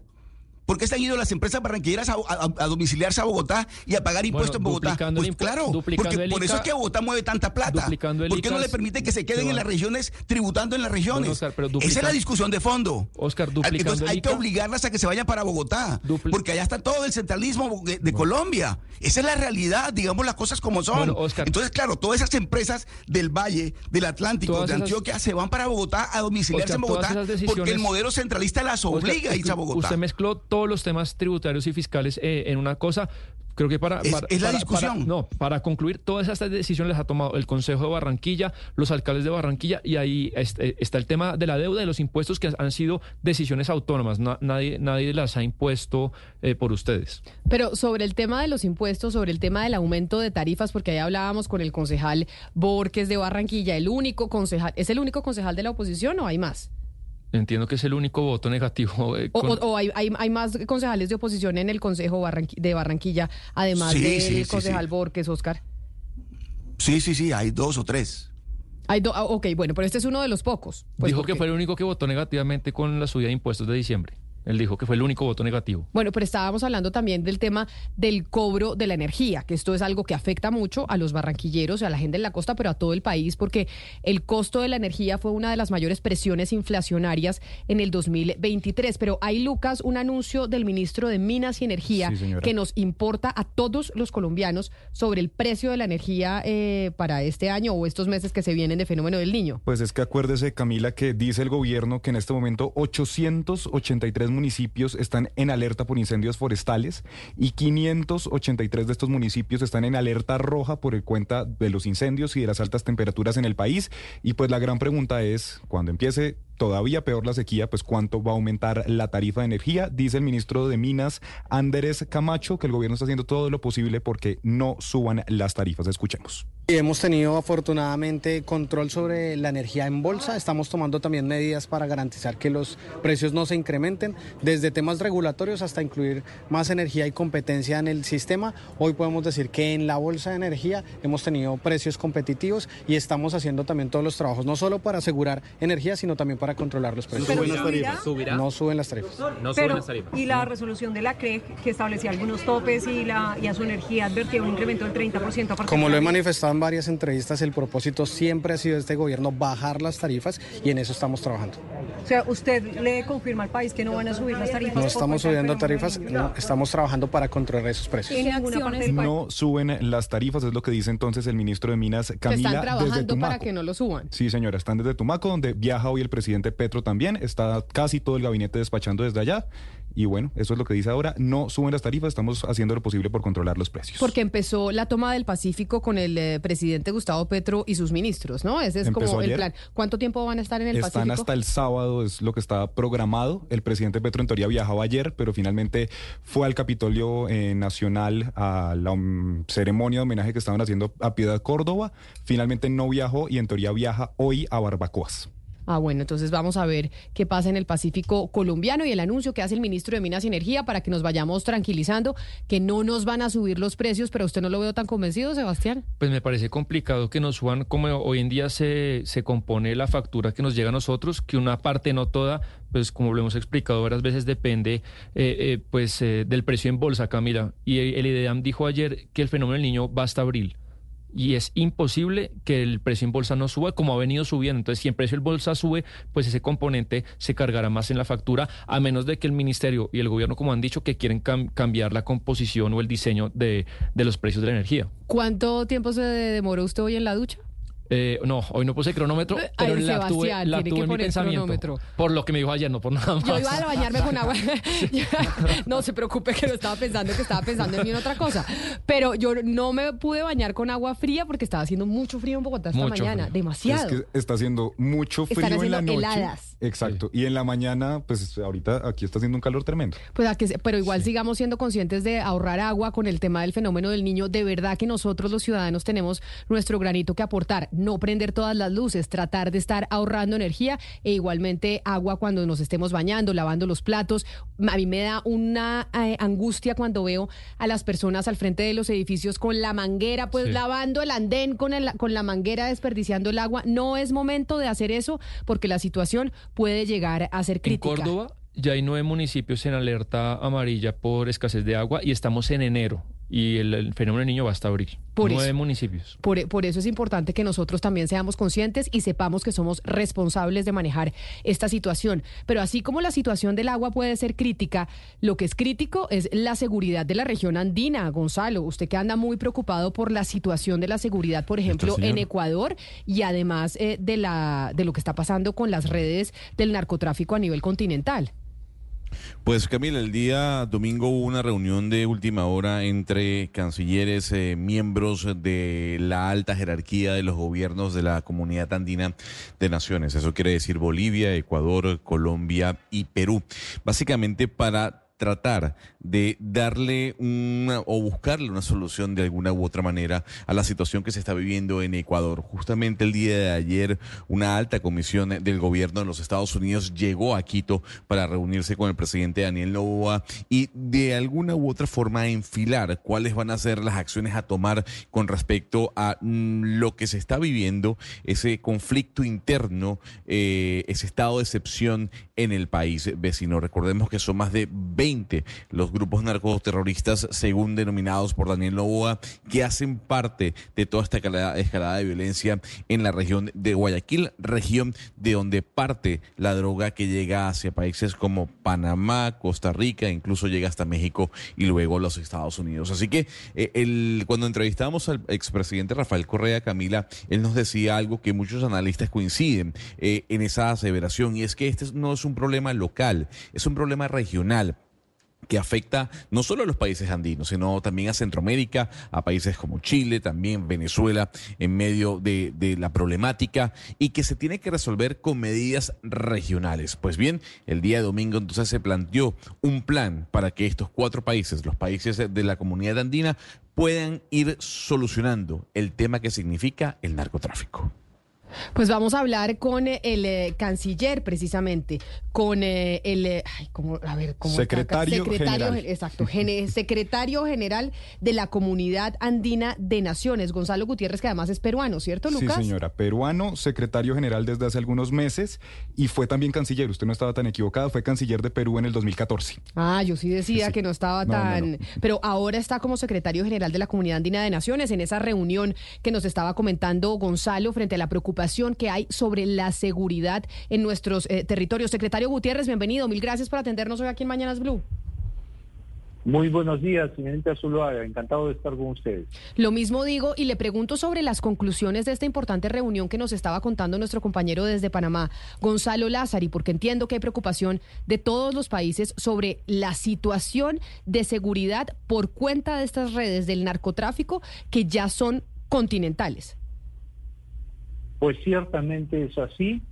Eh, hemos tenido una preocupación muy, muy importante en los cuatro países, quizás que ha sido acelerada por los sucesos ocurridos en el Ecuador, pero no es únicamente eso. Realmente en todos nuestros países tenemos diversas manifestaciones de esta delincuencia transnacional organizada que yo creo los países coinciden está amenazando la fibra democrática de cada país. Entonces, ante eso, los cuatro países de la comunidad andina han decidido aplicar un plan de acción efectivo, rápido, que eh, aborde 28 distintas medidas a fin de eh, atacar frontalmente este crimen transnacional organizado que, que, como digo, tenemos presente en todos los países. La situación, eh, secretario, tiene que ver también con una preocupación que, surge acerca del papel de las Fuerzas Armadas de nuestros países en la región y cómo tal vez las armas que forman parte de las Fuerzas Armadas terminan en manos de estos eh, grupos narcoterroristas. Dentro de esos 28 planteamientos que ustedes dan, ¿cuál va a ser el trato que se le va a dar a la Fuerza Armada y esa posibilidad de fuga de armamento para con estos grupos terroristas?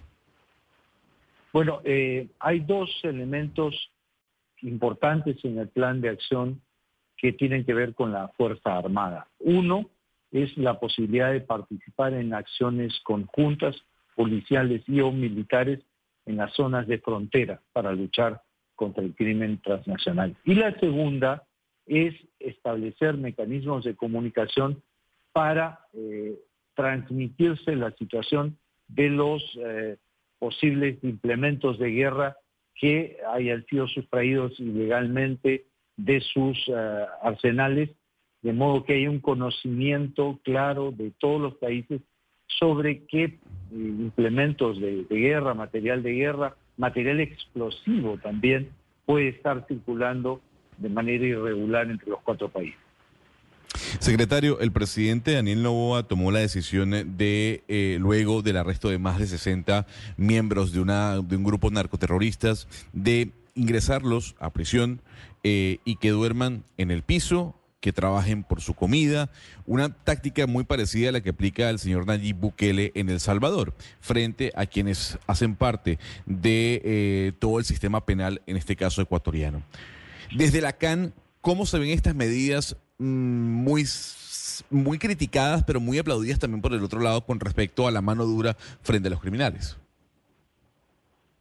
Fíjese, eh, lo que yo he percibido claramente de los cuatro países, de los ocho ministros y ocho viceministros que han estado reunidos en Lima, es el deseo de luchar de la manera más enérgica posible contra la criminalidad transnacional organizada, pero manteniendo un pleno respeto a los derechos humanos como corresponde a regímenes democráticos que son los que tenemos felizmente en la comunidad andina. Secretario Gutiérrez, usted hace unos momentos nos hablaba de 28 medidas para atacar el crimen organizado y eh, quisiera saber qué medidas eh, se discutieron o qué hablaron ustedes para seguir las finanzas de esos criminales transnacionales, es decir, si ustedes van a hacer alianzas entre países para seguir esas rentas ilícitas más allá de las fronteras. Justamente, una de las medidas adoptadas por los ministros es eh, una coordinación entre las eh, unidades de inteligencia financiera de los cuatro países para luchar contra una de las bases que sustenta esta criminalidad, que es el lavado de activos. En, en un plazo breve debe establecerse un mecanismo coordinador entre las oficinas, como digo, de inteligencia financiera para adoptar alternativas de acción que permitan contrarrestar el movimiento de capitales ilegal entre los cuatro países. Eh, secretario Gutiérrez, y, permítame eh, profundizar un poco más en algo. Dentro de esos acuerdos está eh, alguna mirada especial, pues por la crisis migratoria que hay en este momento en el mundo y en Latinoamérica, ¿hay una mirada especial sobre la trata de personas o, o, tuvo algún enfoque especial sobre la trata de personas? Sí, por supuesto. Ese es uno de los de los temas importantes y eh, una de las medidas que han decidido adoptar los ministros es un eh, intercambio de información sobre bases de datos de personas, especialmente aquellos que estén requisitoriados, personas eh, que tengan una condición delincuencial, de manera que se pueda controlar el movimiento de esas personas a través de las fronteras. Y también, por supuesto, el reforzamiento del control fronterizo para evitar que haya una circulación libre.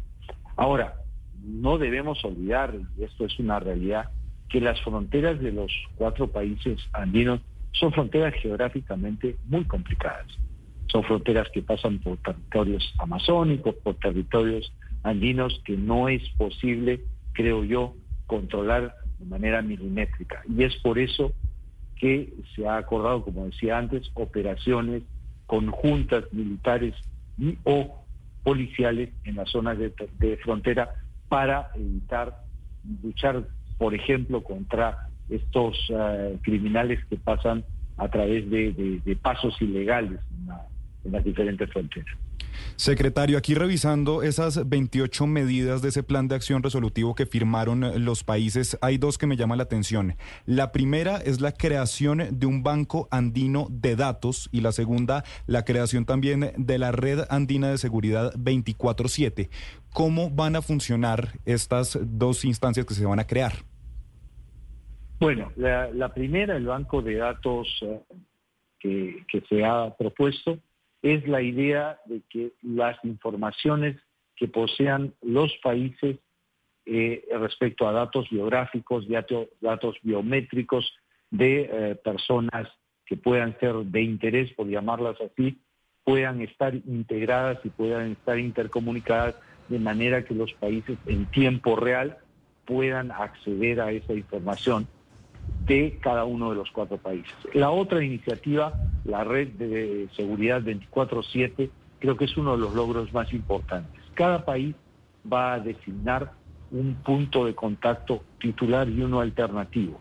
Esos eh, dos puntos para cada país, estos ocho puntos en los cuatro países, se van a interconectar para transferirse información sobre la persecución, sobre las eh, actividades de los criminales, sobre posibles fugas, sobre control fronterizo en tiempo real.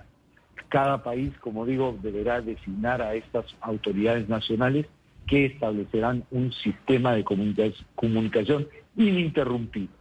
Los siete días de la semana, 24 horas al día. Secretario, eh, para nadie es un secreto que la posición ideológica del Perú es muy distinta a tal vez la de Colombia y la del Ecuador con la del Perú y así sucesivamente y con la del Ecuador. ¿Le preocupa que las posiciones ideológicas interfieran en la lucha contra el narcoterrorismo?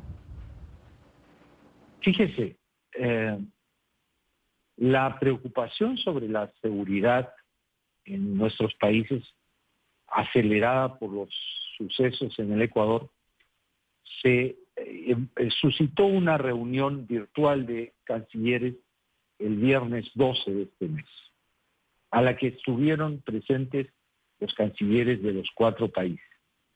Esa, en esa reunión se decidió que en la misma semana, el domingo siguiente, se reunieran presencialmente los ministros encargados de seguridad y los ministros de Relaciones Exteriores. Han acudido ocho ministros y ocho viceministros.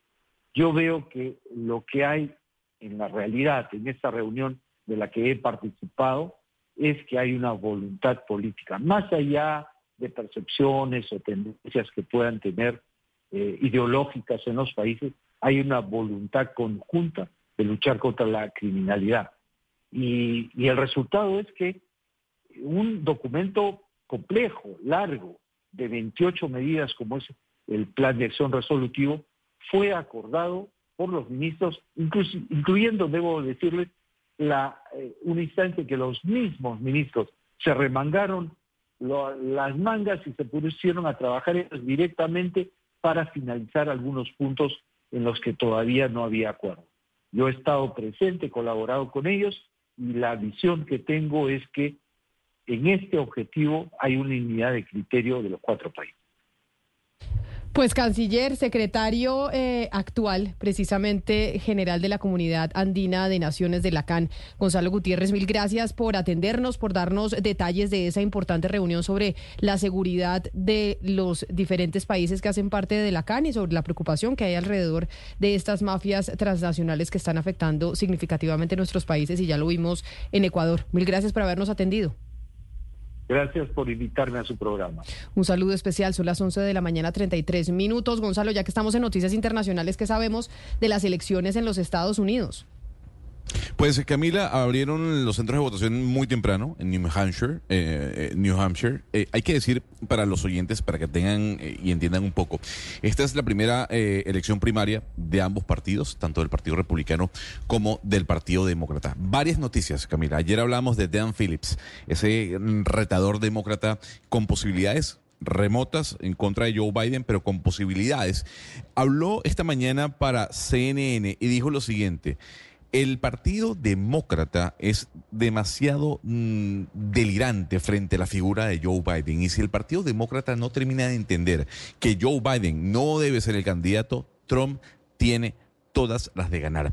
Tomando en cuenta que el presidente Joe Biden no aparece en la papeleta el día de hoy, esperemos en horas de la noche, Camila, si el nombre de Joe Biden es escrito en bolígrafo por los votantes para poder obtener esa victoria en New Hampshire. No obstante, se espera que al menos el señor Dan Phillips saque el 35% de los votos, que digamos, Camila, lo encamina y lo perfila a ya debatirse de manera formal con el señor Joe Biden, presidente de los Estados Unidos, a las primarias de Carolina del Sur que se van a llevar a cabo el 6 de febrero.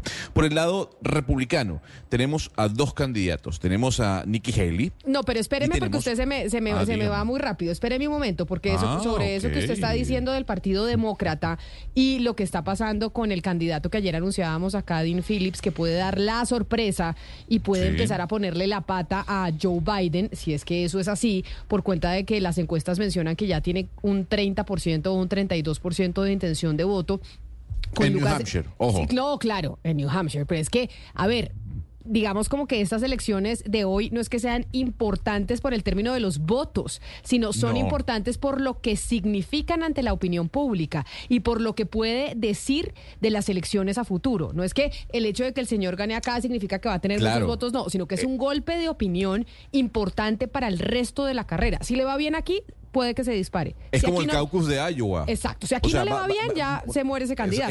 exactamente. O sea, lo, importante de New Hampshire como, como, como estado, siendo el primero, a pesar de que eso iba a cambiar, es que lo que nos muestran es la fotografía de realmente quiénes van a ser los candidatos o los eh, escogibles dentro del Partido Demócrata, como pasó en el caucus del Partido Republicano, que usted, usted se dio cuenta que al final lo que dejó fue a una Nikki Haley versus un Donald Trump. Exacto. Y una Nikki Haley fortalecida porque no nos digamos mentiras, que Nikki Haley se ha venido fortaleciendo de forma importante.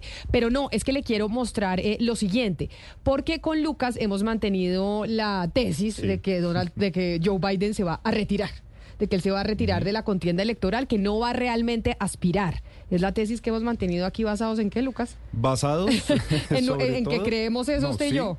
Pero sí crece cada vez más como esa expectativa, Camila, de que Joe Biden se va a retirar en algún momento porque es consciente pues de que finalmente los números en las encuestas no le están dando y todo parece indicar que alegaría un problema de salud. En algún momento dirían se va por un problema de salud, pero pues realmente es porque al día de hoy, si tenemos un Biden versus Trump, pues Joe Biden no tiene nada que hacer según las encuestas. De que es perfectamente factible que alegue algo de salud. O sea, es que Joe Biden es un señor mayor. Casi Y no- 82 años. Por eso, y no sabemos si le da para los 86 años estar gobernando al país más importante del mundo. Pero le preguntaron eso a Trump ayer en. Fox News, en el canal Fox republicano de derechas. Le preguntaron si él creía que Donald Trump se iba a retirar. Y esto fue lo que dijo. Si le parece, escuchemos.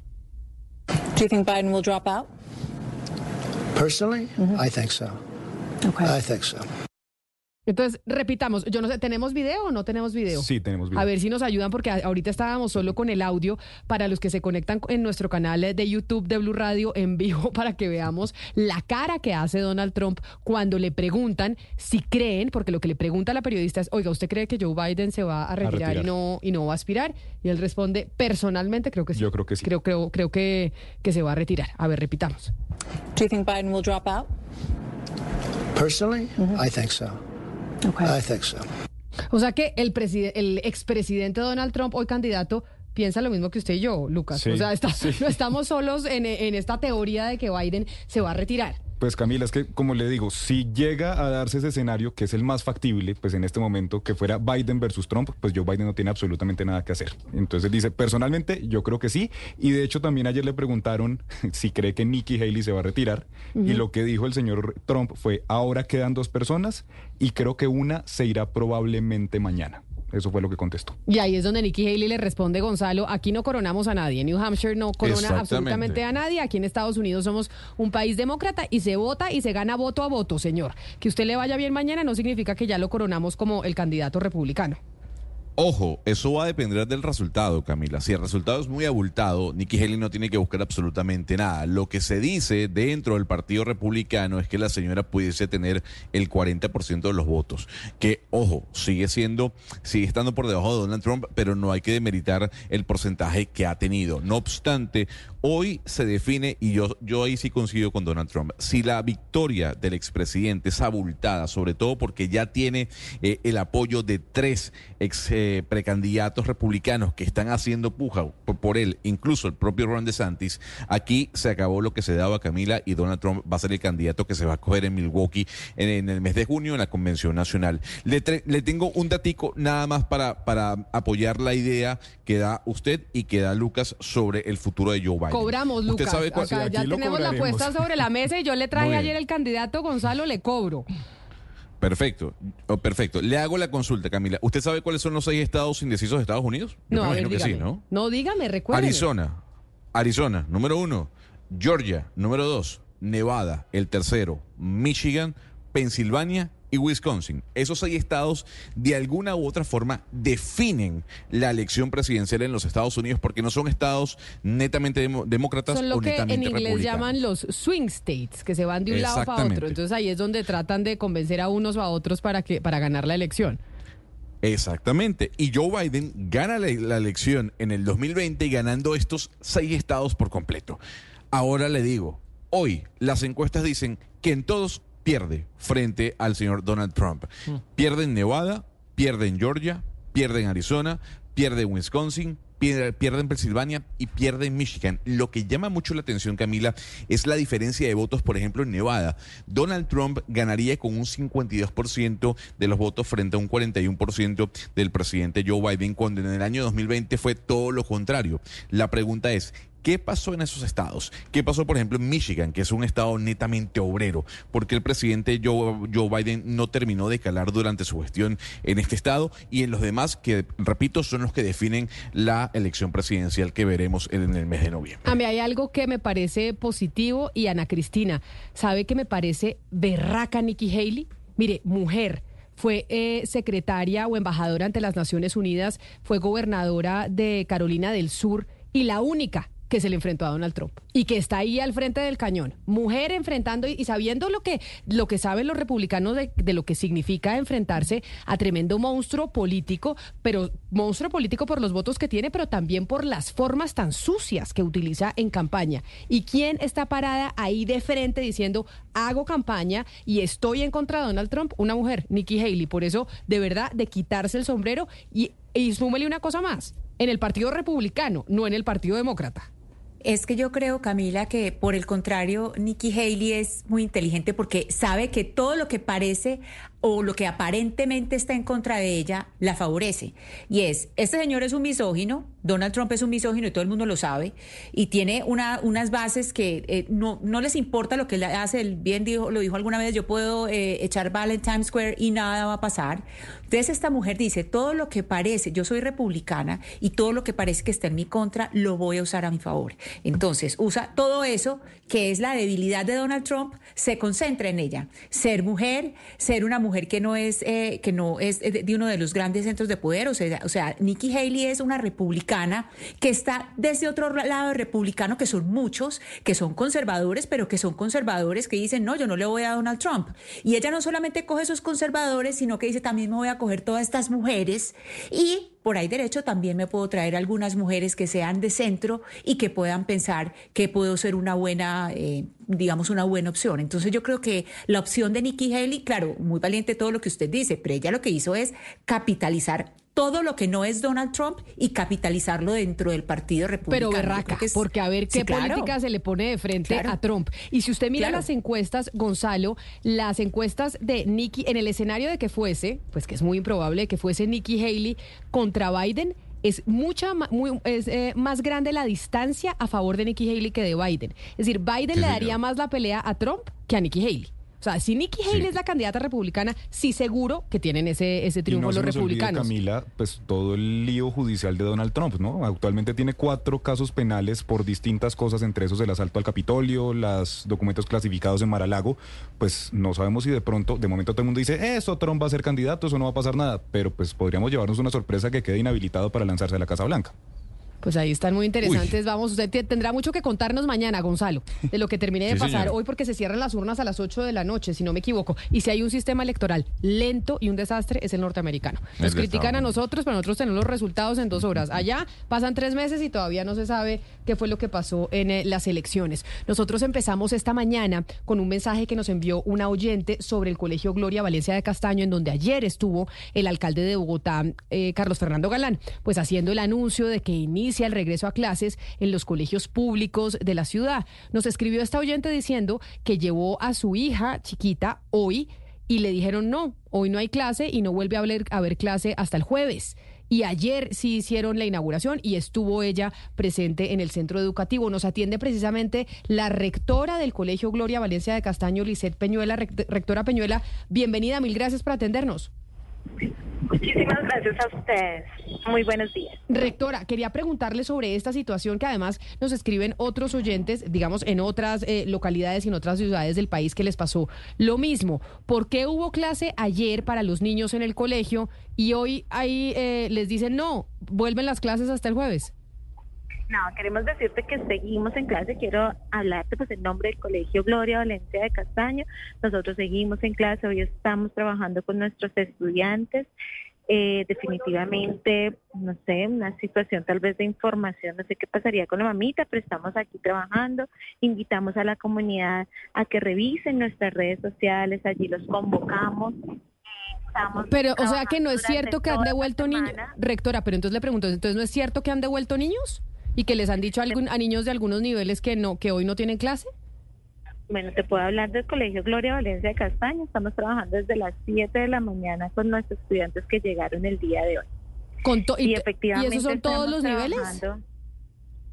Eh, hoy nos llegaron los estudiantes de noveno, décimo y once. Ah, o sea que a lo, pero entonces colegio. ayer sí tuvieron clase todos los estudiantes, es que quiero entender. Ayer tuvimos la fiesta del encuentro y durante la semana tenemos eh, las inducciones a los estudiantes de los diferentes grados. Pero algo que te quiero aclarar es que aún hoy nos llegaron niños de otros grados que ingresaron. No, rectora, es que tenemos pésima comunicación y me encantaría poder escucharla bien, porque usted lo que nos dice es que sí están trabajando, pero la, la oyente que nos escribe nos dice que no tuvieron clase, que llegaron a dejar a su hija y la, y la devolvieron porque le dijeron que tienen clase hasta el jueves. ¿Rectora? Invito, aló, Sí, es- ¿Aló, ¿me escuchas ahí? Ahí Lo que ya- pasa es que aquí la señal es un poco compleja. Sí, señora, ya la escuchamos. Bueno, no, queremos invitar a, a los padres de familia que revisen, mira, tenemos los correos de los niños, a ellos les enviamos toda la información en Instagram, en Facebook, allí pueden encontrar toda la información del regreso a clases, efectivamente estamos aquí laborando y pues estamos con nuestros estudiantes. Ok, pero entonces invitación aclaremos. que lo. Aclaremos, o sea, ayer fue una fiesta, ayer no es que volvieron a clase, ayer fue una fiesta en donde estuvo el alcalde. Fue nuestra fiesta de regreso a clase en donde le dimos la invitación a nuestros niños. Recordemos que todo acto es un acto educativo y efectivamente desde ayer empezamos nuestro acto educativo con diferentes personas que recibieron a nuestros estudiantes. Perfecto, pero hoy no tienen colegio todos los estudiantes. Hoy usted nos dijo que están solo 11, décimo y noveno. Hoy estamos con estos estudiantes, pero aún así todos los que llegaron ingresaron a nuestro colegio. Ah, pero me dijeron que no, que la, la oyente que nos escribe nos dice que no, que le devolvieron a la niña y que le dijeron que hoy no había clase. O sea que ustedes No, sí no, no. recibieron así. Por así- lo menos lo que te digo, lo que te digo, los que llegan a nuestro colegio llegaron a clase. Ah, bueno, pues entonces yo lo que voy a hacer es internamente la voy a poner en contacto con los oyentes que nos escriben para ver qué fue lo que pasó y cuál fue la confusión, si le parece bien, rectora Peñuela. Claro que sí. Es Con la- muchísimo gusto. Muchas gracias, es la De todas maneras, mira, los invito a todos para que revisen nuestras redes, allí está toda la información. Esperamos a nuestros niños y a nuestras niñas, seguimos viviendo la fiesta del reencuentro, todas las actividades académicas y pues aquí las puertas abiertas. Sí, informarle a la comunidad que no tenemos cupos porque tenemos muchísimas personas preguntándonos y de pronto desde allí es donde ven la, como- eh, la- las diferentes personas en la puerta, pero no es porque nuestros niños no estén ingresando. Aquí son bienvenidos. ¿Cuántos niños estudian en ese colegio? En este momento tenemos matriculados 1.040 estudiantes. 1040 estudiantes, un colegio gigante. Rectora Lisset Peñuela, mil gracias por estar con nosotros aquí en Mañanas Blue y por darnos esta claridad. Muchísimo gusto, que estén muy bien. Entonces, lo- la conclusión es que ella dice, llegaron, eh, están en inducción, Sebastián, 11... Los grandes. Los grandes, exacto, los grandes. Sí. 11, décimo y noveno. Usted como está más cerquita del colegio, usted se graduó hace poco, no digo que hace poco, pero pues hace mucho más poco que yo. Sí. Se acuerda que a los de 11, décimo y noveno les dicen los grandes. Los grandes del colegio están el día de hoy. Mañana deberían seguir los Octavo- grandes de octavo, séptimo los y chiquitos sexto. de bachillerato. Exacto. Y después ya entra primaria. Sí. Y después ya entra a primaria. Pero lo que dice la rectora es que a los que llegaron sí los dejaron entrar, así no fueran eh, de los grandes. Pero acá lo que nos dicen los oyentes es, que, les devolvieron los niños. Y pues es que, como decía Sebastián, una semana de inducción, porque pues seguiría tercero, cuarto, el viernes transición y primero, finalmente es una semana completa que se va en inducción. Una sem- sí, pues porque de pronto no pueden recibir a todos los alumnos, porque mil es un jurgo de gente. Mucha gente. Un montón de niñitos eh, entrando, 11 de la mañana, 49 minutos. Nosotros siempre tenemos estudios sobre las dietas, Gonzalo. Y usted nos tiene que traer un estudio hoy, no nos deje sin estudio de, de nutrición. A ver, le voy a hacer una consulta. Usted ya definitivamente a lo largo de su vida decidió no comer carne. Eso no va a cambiar, ¿no? O sea, usted se queda vegetariana y listo. Sí, señor. Muy bien. Es que son muchos años Señora. ya. Si no aprueba No, yo- la lo lechona, pero- Gonzalo. Son muchos años No, ya. pero... Es que no se me lo- antoja. Lo, sé, lo sé, pero bueno, uno, uno cambia, ¿no? Así como en la política la vida es dinámica. Y Es puede verdad. cambiar, Camila. Puede ser. Entonces, puede ser, puede ser. Lo cierto del caso es que le traigo un estudio muy interesante que hizo la Universidad de Indiana en los Estados Unidos. Camila, ok, usted no come carne, pero come nueces. Yo como nueces, sí, señor. Maní no tanto porque me infla mucho el colon. ¿A usted no le cae pesadísimo. No, el maní? la nuez. ¿Usted no le gusta el maní? No, a mí No, me encanta el maní, pero me infla el colon porque había visto comiendo maní Pues recientemente. cada vez que tengo me, me pide. Por eso decía como que no le gusta. No, sí me gusta, me encanta, pero es un placer culposo porque me infla el colon. El maní es pesado para el estómago. Sí, es verdad. O a mí me pasa, pues. Mire, es- este no tiene que ver con maní, sino exactamente con nueces. Sebastián, a usted que le gusta comer ese tipo de alimento. Lo que hizo la Universidad de Indiana, junto con la Universidad de, eh, Pekín, en China, es ver un estudio del año 2015 al, al año 2018, hecho por eh, el, Instituto de Salud y Nutrición de los Estados Unidos, en donde ponían eh, carne roja y ponían nueces. Y la ingesta que tenían los, tenían algunos encuestados, en este caso, de carne roja y de nueces durante tres años. Le voy a decir algo, Camila. Reemplazar de 28 a 42 gramos de carne por nueces mejora la ingesta de nutrientes. Uno, mejora la ingesta o en este caso los niveles de omega 3, mejora eh, los niveles de magnesio, mejora los niveles de fibra, de alguna u otra forma reduce el colesterol, aumenta la vitamina B12 y mejoró la calidad de la dieta en general. Repito, reemplazando de 28 a 42 gramos de carne por nueces, usted va a mejorar su salud. ¿Según quién? Entonces, ve, se, repito, Universidad de Indiana. Universidad de Indiana, Ah. Universidad de Pekín. No, me ¿Le toca como Ana o no Cristina le- que le No, pregunta a la la- fuente. Me toca como Ana Cristina que le pregunta pues, a usted la No, pero fuente. sí, sí es cierto, sí es cierto que, que el maní, que las almendras, que los marañones son, bueno, son muy ricos, uno y dos. sí es Son verdad que carísimos. Son nutritivos. Iba, iba a decir eso. La inflación de esos productos ha sido escandalosa.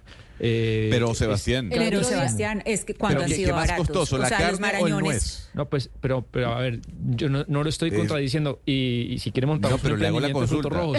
Pero, Pero- estoy no, no, pero- porque pero le hago yo la co- con- Pregúntale acá, mira, yo acá traigo todos los días frutos Y, rojos. por- y cada vez que eh, le y- pido me hace cara como de No, no, no. sufrimiento porque, uy, esto está carísimo y está robándomelos. Ten- no, tengo claro el precio. Le, le aseguro que en los últimos dos años habrá subido más de un 100% eh, eh, Pero ¿cuánto- productos.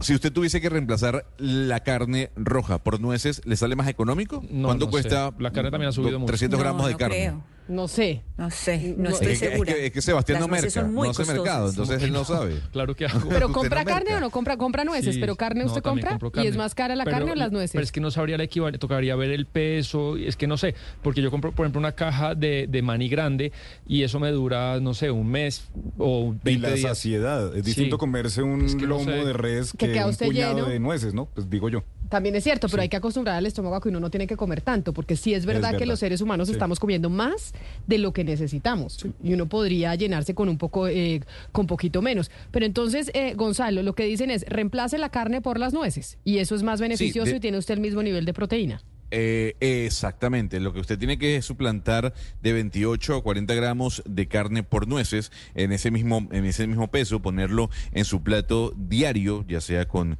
arroz, si le gusta el arroz, o ya sea con ensalada, eh, y eso le va a ayudar a usted a, aumentar los niveles de fibra que tiene el cuerpo, el magnesio, reducir el colesterol, mejorar su dieta, de alguna otra forma lo ayuda a combatir eh, la diabetes tipo 2 y para que usted, que cada vez me critica por mis fuentes en los estudios, esto no lo dice Gonzalo, lo dice la Universidad de Indiana No y la soy de yo, Pekín. es Ana Cristina. Usted me está echando a mí el pato no, rojo y es Ana. Cristina la que lo critica, no yo. Pero, pero no es porque la fuente sea usted. Yo sé muy bien que usted no es la fuente, sino las fuentes que escoge usted, que es distinto. Son las fuentes que, esco- que escoge usted. Entonces, mirar, es es decir, hay que darse un paseíto para ver cuál es eh, el tipo de universidad, digamos, qué, qué tan válido es, porque hay muchos estudios. Usted dice para un estudio, otro estudio, pero si el estudio lo hace, digamos, una universidad como Oxford, digamos que tiene un poquito más de peso que si lo hace el garaje X eh, de Ámsterdam. Estoy Pues, de acuerdo. Digo yo. Estoy de acuerdo. ¿Sabe Dejen me de volvió? reducir la educación europea. Usted, usted lo que hacen es reducir todo el tiempo la educación europea. A ver, no, las no. universidades europeas Pero además, Gonzalo, son no hay- buenas, diga, Sebastián. no hay que echarle la culpa al cartero. El cartero, ¿qué culpa tiene la carta? Sí, sí, pero también hay que ser el cartero en la selección de la carta, ¿no? También en la selección del producto que entrega. ¿Sabe quién se me está volviendo adicta a los marañones, Sebastián, que me puede regalar para mandarle mi hija? Adicta, le hábito, fascinan. Son deliciosos. Son- son de todos Pero los usted dice que son carísimos. De los cuatro eh, frutos secos, ese es el más caro, los marañones. Por eso, y la niñita Sí, comiendo que marañón y no maní. Porque de pronto también le cae pesado al, al colon igual, que- igual que la mamá. Sí, Eh. Camila, y no solamente cuando se habla de chiquitas, no solamente eso, sino que usted se lo echa a la lonchera y hay muchos niños que son eh, alérgicos. Ah, sí, es verdad. Ah, entonces eso también es una cosa que hay, pues que las profesoras, digamos, la- las personas que hemos sido profesoras de preescolar tenemos que estar con 20 ojos en los recreos, porque a una niña que le echan marañones, a otra niña puede ser alérgica y una alergia de esas es el acabose. Entonces, con, con todos estos que son las nueces, hay que ser, pues que en estos tipos, distintos tipos de nueces hay que ser muy cuidadosos. Y no mandarle, la- tiene usted razón, sabe que yo no había pensado en eso, pero sí, entonces no mandarle a la niñita de uno en la lonchera para que no vaya a compartir con la amiga porque no sabemos si la amiga es alérgica o no. Y las nueces por lo general son los mayores alergénicos. Sí, y además no es ni siquiera de compartir, es que los niños son todos con todos, o sea, ellos eh, se, todos pero se tienen meten una la- edad en es lo donde que no comparten, Ana Cristina, en donde no quieren y es no, y uno les dice, préstele el Claro, juguete al amiguito y no se lo prestan y empiezan a llorar. Lo que pasa es que hay entornos, Camila, en que eso, una lonchera se vuelve la lonchera colectiva y eso es la fiesta de los mocos y de, to- de los abrazos con, con mocos, con babas, con comida, con de todo. Entonces, por eso le digo, eso hay que, que tener mucho cuidado y muy rico porque es que son amiguitos, pues, que Y- estén junticos, pero... En donde no sea, en donde no están compartiendo mucho y no hay tanto abrazo y moco y babas es en Argentina, porque mañana hay paro, Lucas. El Mañana paro que paro. venimos anunciando desde hace, desde la semana pasada y que ha hecho el presidente de Argentina, Javier Milei, para tratar de, pues, frenar un poquito el paro y darle manejo. Bueno, lo primero, hablábamos aquí eso que decía uno de los líderes de la CGT, que les decía a los diputados que aprobaran esa ley que está intentando impulsar en el Congreso mi ley, que se llama, o le dicen, la ley Omnibus, que no iban a poder volver a salir a caminar en las calles. Lo primero, pues, que hace mi ley es aligerar esta ley. Tenía 664 artículos y pasa ahora, Camila, a ser una ley de 525 ¿Eso qué significa? reduciendo 139 frente al original. ¿Qué sale? Lo primero, esto Sebastián le va a importar, la petrolera estatal IPF está excluida de la lista de 41 empresas que van a ser privatizadas. El Banco Nación también solo va a poner, eh, poder tener una privatización parcial y el gobierno va a mantener el control de la empresa.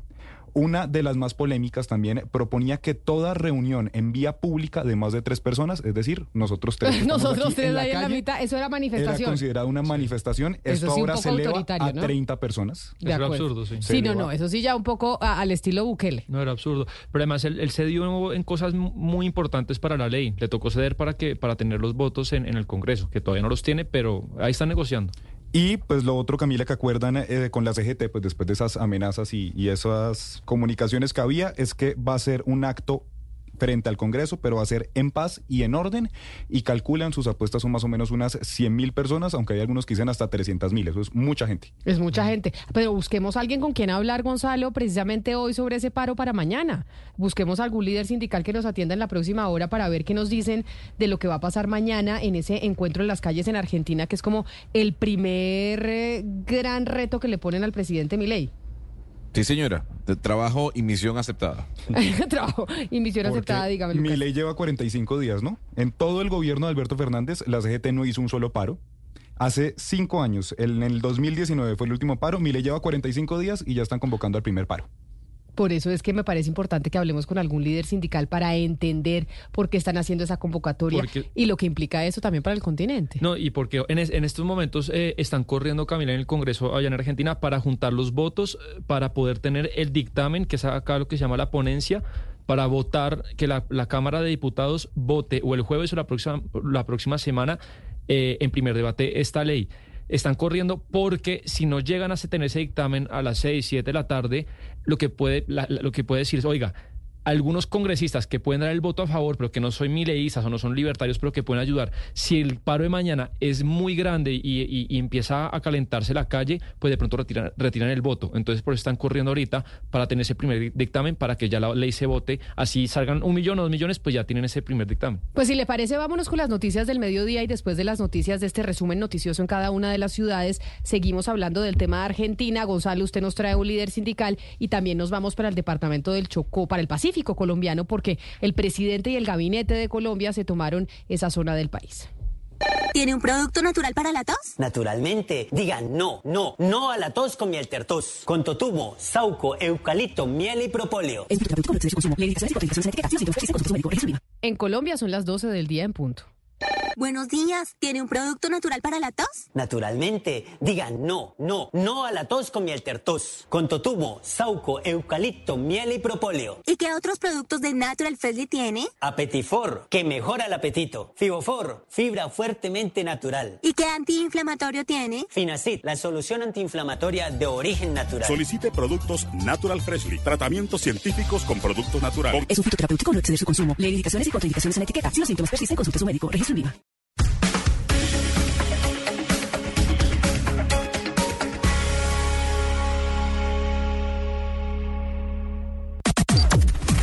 Las noticias del mediodía en Mañanas Blue. Al mediodía nos actualizamos de las noticias más importantes que suceden a esta hora en Colombia y en el mundo, pero sobre todo en Bogotá. Los bogotanos estamos pendientes de lo que está pasando con los incendios en los cerros orientales. En este momento continúan las labores de los organismos de socorro con apoyo de helicópteros de la Fuerza Aérea y de la policía para controlar el incendio que completa más de 28 horas en los cerros de la capital. A esta hora nos está reportando Felipe García sobre la situación. Felipe.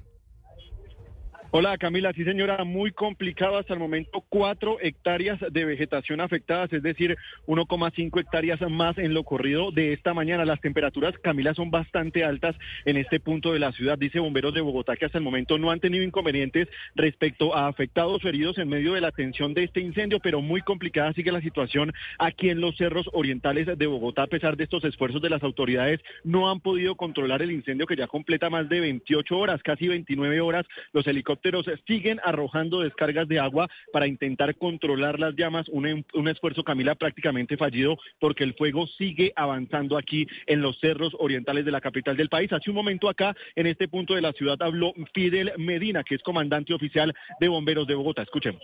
Aproximadamente cuatro hectáreas de afectación de bosque nativo con bastante combustible vegetal de pinos eh, matorral nativo de ese lugar y acícula de pino, que es el que más nos ha venido afectando en este momento. ¿Por qué les digo así? Porque el incendio eh, nos ha generado alguna propagación de cuando su punto de inicio lo tuvimos sobre las, sobre las 7.30 y se extendió hacia la parte sur y hacia la parte norte. Un de 361 personas están en este momento atendiendo la emergencia Camila a la hora 14 descargas, 15 descargas más bien del helicóptero de la Fuerza Aeroespacial y el helicóptero de la Dirección Nacional de Bomberos de Colombia han apoyado aquí y a eso súmele un avión de carabineros que también está apoyando las descargas. Los principales afectados son los vecinos de la zona, habitantes de aquí de edificios cercanos preocupados. Algunos ya han tenido que evacuar incluso ante la gravedad de la emergencia por la afectación justamente en la respiración, sobre todo de niños y mascotas. Pero ese no es el único incendio que se registra a esta hora en la capital del país. También bomberos de la estación de Kennedy están atendiendo una pastos exactamente de 500 de área afectada aproximadamente exactamente en la calle séptima con carrera 94. Por fortuna en el hogar no se registran personas lesionadas. Volviendo acá al incendio del Cerro Camila, si todo sigue como va, si el incendio se agrava, van a tener que evacuar los edificios cercanos de aquí de la zona. Pero Felipe, déjeme le hago una pregunta que tal vez usted no tiene la respuesta, pero las autoridades han dicho algo sobre si creen que van a poder controlar el incendio, si creen que en cuánto tiempo van a poderlo apagar o eso es completamente incierto. Es completamente incierto, Camila, porque como le mencionaba el, eh, el, director de bomberos de Cundinamarca encargado aquí en el operativo, eh, las llamas siguen avanzando hacia varios sectores de la montaña y a pesar del esfuerzo de los helicópteros de, pues, de arrojar el agua acá sobre el incendio, pues las llamas avanzan muy rápidamente, consumiendo sobre todo la, la vegetación seca aquí en ese punto de la ciudad.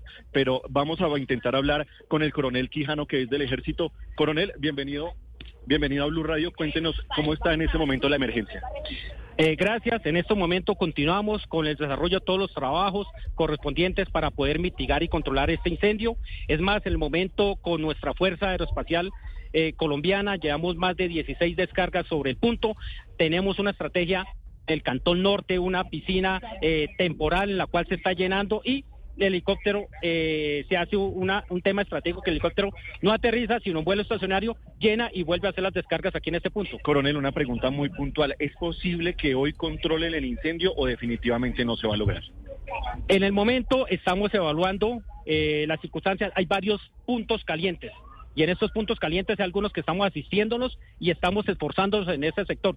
Yo creo que si sigue la, la alta temperatura, en horas de la tarde podremos eh, eh, podemos mitigar mayor parte, no en su totalidad. Acabo de salir de una reunión con el IDEAN. El pronóstico para el día de hoy no nos favorece inicialmente y en horas de la tarde se vuelve más complicado por los, por los fuertes vientos que cambian la dirección o el sector donde se están orinando los incendios. O sea, la noticia es que prácticamente es imposible controlar el incendio en su totalidad. No totalmente imposible, dependemos de las características de, de los vientos. En estos momentos todas nuestras capacidades están enfocadas a hacer una línea, una línea de tensión para que este incendio no se propague a los diferentes cerros. Estamos trabajando en eso. Bueno, ya escuchó usted, Camila, entonces es muy probable que no lo logren hoy, pero van a trabajar pues justamente para intentar sofocar las llamas acá en los cerros orientales de Bogotá. Qué angustia, Felipe, lo que está usted reportando y lo que reportaba el miembro del ejército, porque lo, el coronel, porque dice Eslobodan que el IDEAM ha dicho va a seguir haciendo calor, porque uno dice, bueno, si lloviera, por favor, que llueva, que llueva y nos ayude a apagar este incendio, no va a llover, las temperaturas siguen altas, es lo que dice el IDEAM. Es difícil porque, como decía el coronel, hay varios puntos calientes y obviamente el tema del viento es el que, digamos... Camila, Felipe, Dígame, Felipe. Camila, y es que muy, muy temprano estaba haciendo muchísimo frío acá en la montaña y ya a esta hora usted no se imagina el calor que está haciendo acá en este punto de la ciudad. Escuchen ustedes al fondo el helicóptero que está justamente trayendo otra de las descargas de agua, pero el calor va a ser prácticamente imposible, como decía el coronel, que controlen el incendio eh, aquí en Bogotá hoy. Esto es en los cerros orientales y si usted pasa por la zona, por la séptima o incluso por la carrera novena, ya se siente, Felipe, el, el humo del incendio. Cuando se habla de la posibilidad de evacuar los edificios que hay alrededor, estamos hablando de los edificios que van de qué calle a qué calle. Estamos hablando de una zona afectada, Camila, de aproximadamente un kilómetro a la redonda. Son edificios que quedan precisamente justo al lado de aquí de los cerros orientales. Dos colegios, le iba a mencionar además, eh, no tienen clases hoy. Los niños también tuvieron que devolverse en las rutas ante la gravedad de la emergencia. Incluso vecinos que viven justo al lado de, aquí de los cerros orientales tomaron unas fotos en las que se ve, Camila, prácticamente ríos de fuego, que eh, era lo que se registraba esta madrugada acá en este punto de los cerros orientales. Sí, señores, situación muy compleja de los cerros orientales y no se ve luz verde para que esto se vaya a poder apagar hoy. A que sigamos, hay que, hay que tener mucho cuidado con lo que pasa en el fenómeno del niño y con estos incendios. Y ya el Ministerio de Medio Ambiente, Slobodan, ha enviado comunicaciones, ha hecho publicidades del año pasado sobre los cuidados que tenemos que tener en esta época de clima tan caliente. Incluso la Secretaría de Ambiente en Bogotá ya está diciendo que empieza a deteriorarse un poco la calidad del aire en la ciudad, obviamente por el humo de los incendios forestales. Y vamos ahora al departamento de Nariño porque en Barbacoas todo está listo para que llegue en los próximos minutos el presidente de la República, Gustavo Petro, a su primer evento Gobierno con el Pueblo, esto en desarrollo de la toma del Pacífico que va a realizar esta semana en compañía de sus ministros. Mateo Piñeros. Hola, Lobodan, Camila, buenas tardes. Pues los saludos de la institución educativa Nuestra Señora Inmaculada en Barbacoas, Nariño. Aquí llegamos junto a todo el gabinete del presidente Gustavo Petro en las últimas horas y hay cientos de personas esperando que llegue el presidente. Recordemos que esta semana se desarrolla la toma del Pacífico. Todos los ministros del presidente Gustavo Petro y el presidente van a despachar desde el Pacífico, van también para el Cauca y van también para el departamento del Chocó. Aquí las comunidades pues están esperando al presidente Gustavo Petro con carteles en las calles haciéndole algunas solicitudes. Dicen que les pongan atención, que necesitan ayuda en temas de seguridad y en el acueducto. Hasta el momento empieza el evento con la presencia de la vicepresidenta Francia Márquez y todos los ministros que están en este momento en el escenario, pero por ahora el presidente Gustavo Petro no llega. Se espera que en los próximos minutos pues llegue a liderar este primer evento de gobierno con el pueblo en Barbacoa, Nariño.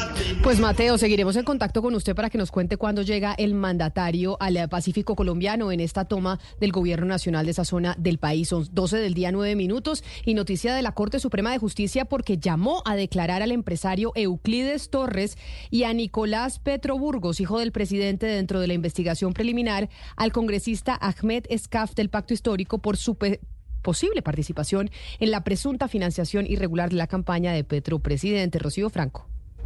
Con ponencia del magistrado César Reyes, la sala de instrucción de la Corte Suprema de Justicia acaba de llamar a declarar en calidad de testigos al empresario Euclides Torres y a Nicolás Petro Burgos, hijo del presidente Gustavo Petro, dentro de la investigación preliminar al congresista Ahmed Escap del pacto histórico por su presunta participación en la supuesta financiación irregular de la campaña Petro Presidente. Aún, dice la Corte Suprema de Justicia, no está la fecha definida, pero se espera que en los próximos días se le comunique a ambos testigos que deben comparecer ante la Corte Suprema de Justicia para prestar su testimonio.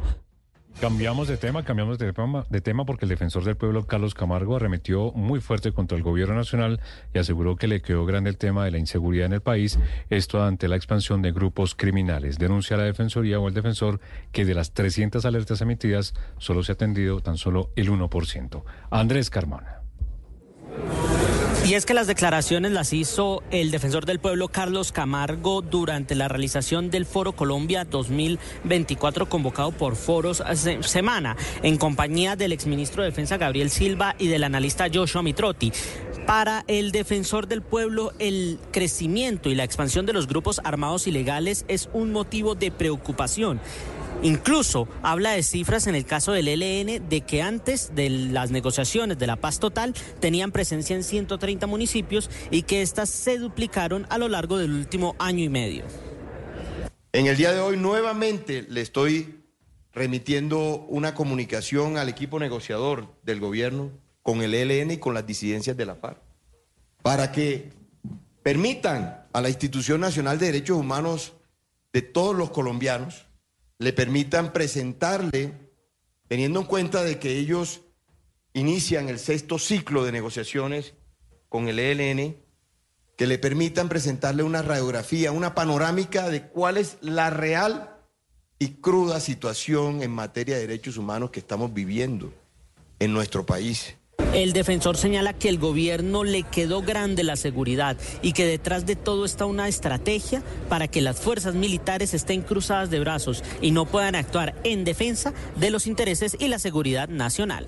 Pues a propósito de eso que usted nos cuenta, Andrés Carmona, el Rubén Darío Jaramillo, el obispo de Buenaventura, solicitó a las bandas criminales que operan en este distrito a no jugar con la paz. Esto después de una reunión donde se analizó la situación del cumplimiento de la tregua que actualmente se lleva a cabo en esa ciudad. Estefanito Toledo.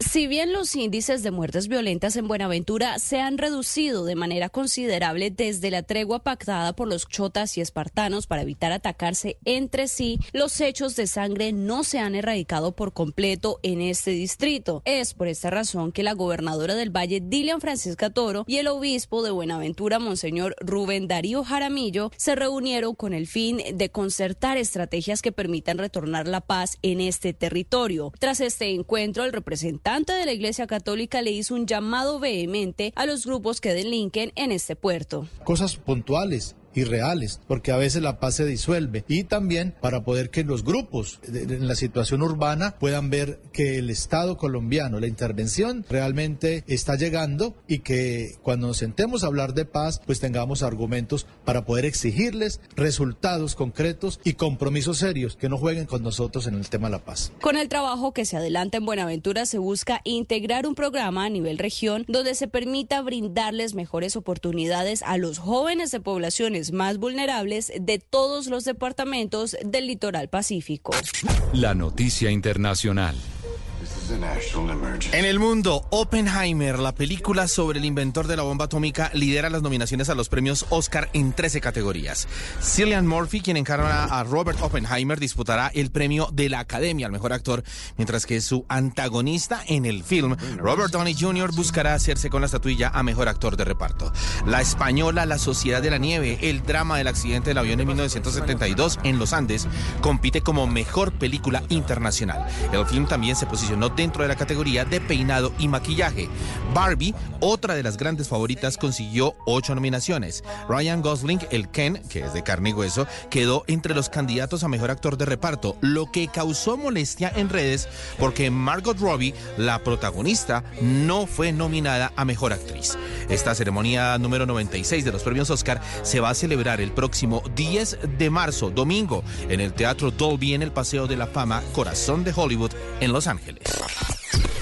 La noticia deportiva.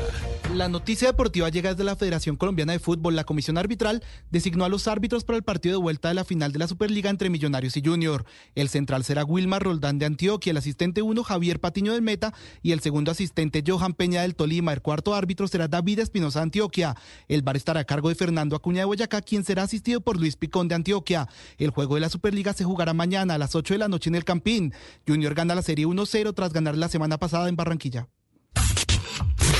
Las principales tendencias en redes sociales. Numeral Premios Oscar 2024 es la tendencia número uno este martes y todo por cuenta de la revelación de los nominados.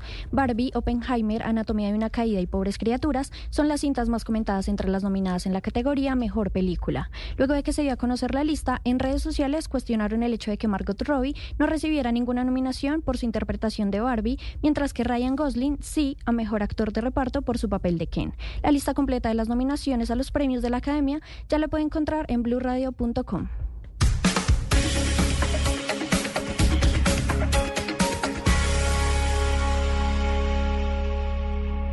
Llega el mediodía. Y en Mañanas Blue continúa el análisis y el debate. Dirige Camila Zuluaga.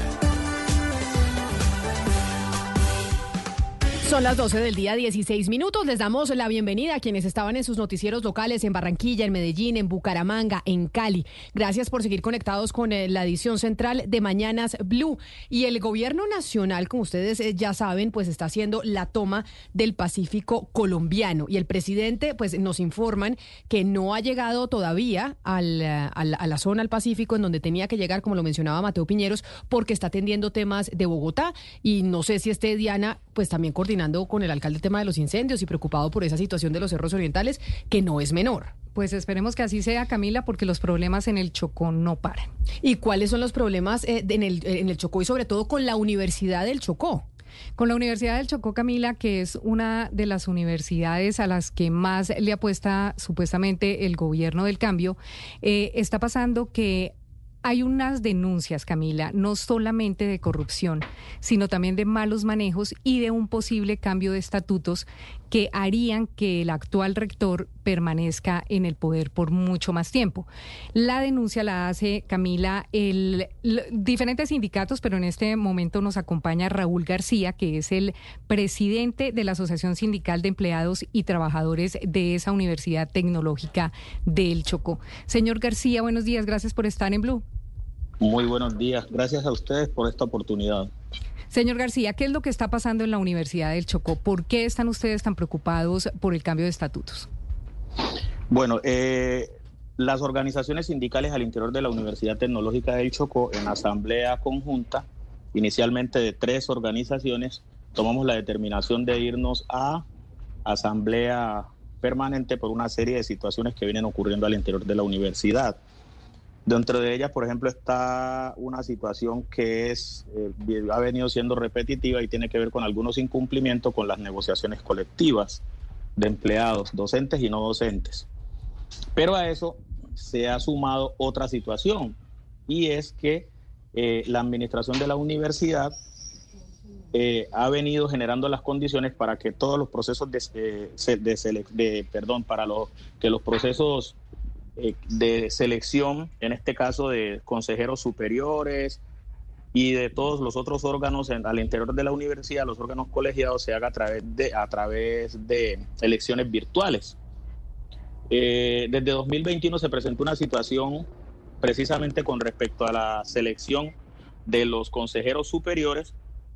De allí surgió una cantidad de denuncias, inclusive hubo, hubo demandas sobre algunos actos administrativos eh, recuerdo muy bien que en esa época, para el, el con, digamos, en medio de las denuncias y las demandas, eh, inspección y vigilancia del ministerio le hizo, llamó a, los consejeros superiores para que por favor se abstuvieran de seguir con el proceso eleccionario. En ese caso faltaban las elecciones del representante de los docentes y el representante de los egresados.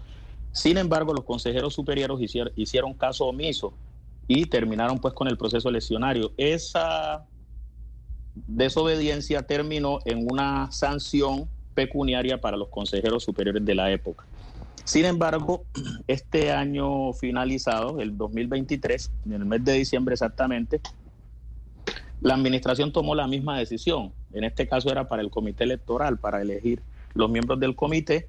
Las organizaciones desde el mes de noviembre eh, le hicimos saber que no estábamos conformes precisamente con esa forma de elecciones por las situaciones que ya habían ocurrido desde 2021 y realmente no generan seguridad y no generan para nosotros no hay transparencia en ese proceso eleccionario. Pero mire, señor García, eh, eh, entendiendo, entendiendo y viendo desde acá las cosas, porque quienes no conocen ni siquiera la existencia de la universidad no, no entienden la dimensión del problema para el departamento del Chocó. Claro. Eh, Ustedes están, en contra de cómo se están eligiendo como las grandes fuerzas de poder dentro de la universidad, que es como el centro colegiado que desde el rector y desde cada uno de los que conforma como la junta directiva de la universidad, ustedes no están de acuerdo en cómo se elige y ustedes están diciendo nos van a cambiar los estatutos porque esta gente se quiere quedar más tiempo. Pero uno desde acá, desde Bogotá, diría, ¿y qué pasa? O sea, si, si se quedan más tiempo y lo están haciendo bien, pues ¿cuál sería el problema? Entonces cuéntenos un poco qué es lo que está pasando en la universidad, la universidad académicamente, cómo va en problemas de deserción, cómo va, qué, cuál es la preocupación de ustedes de que sigue el mismo rector o sigue el mismo cuerpo colegiado manejando la universidad del departamento. Bueno, perfecto. Em, preocupaciones muchas.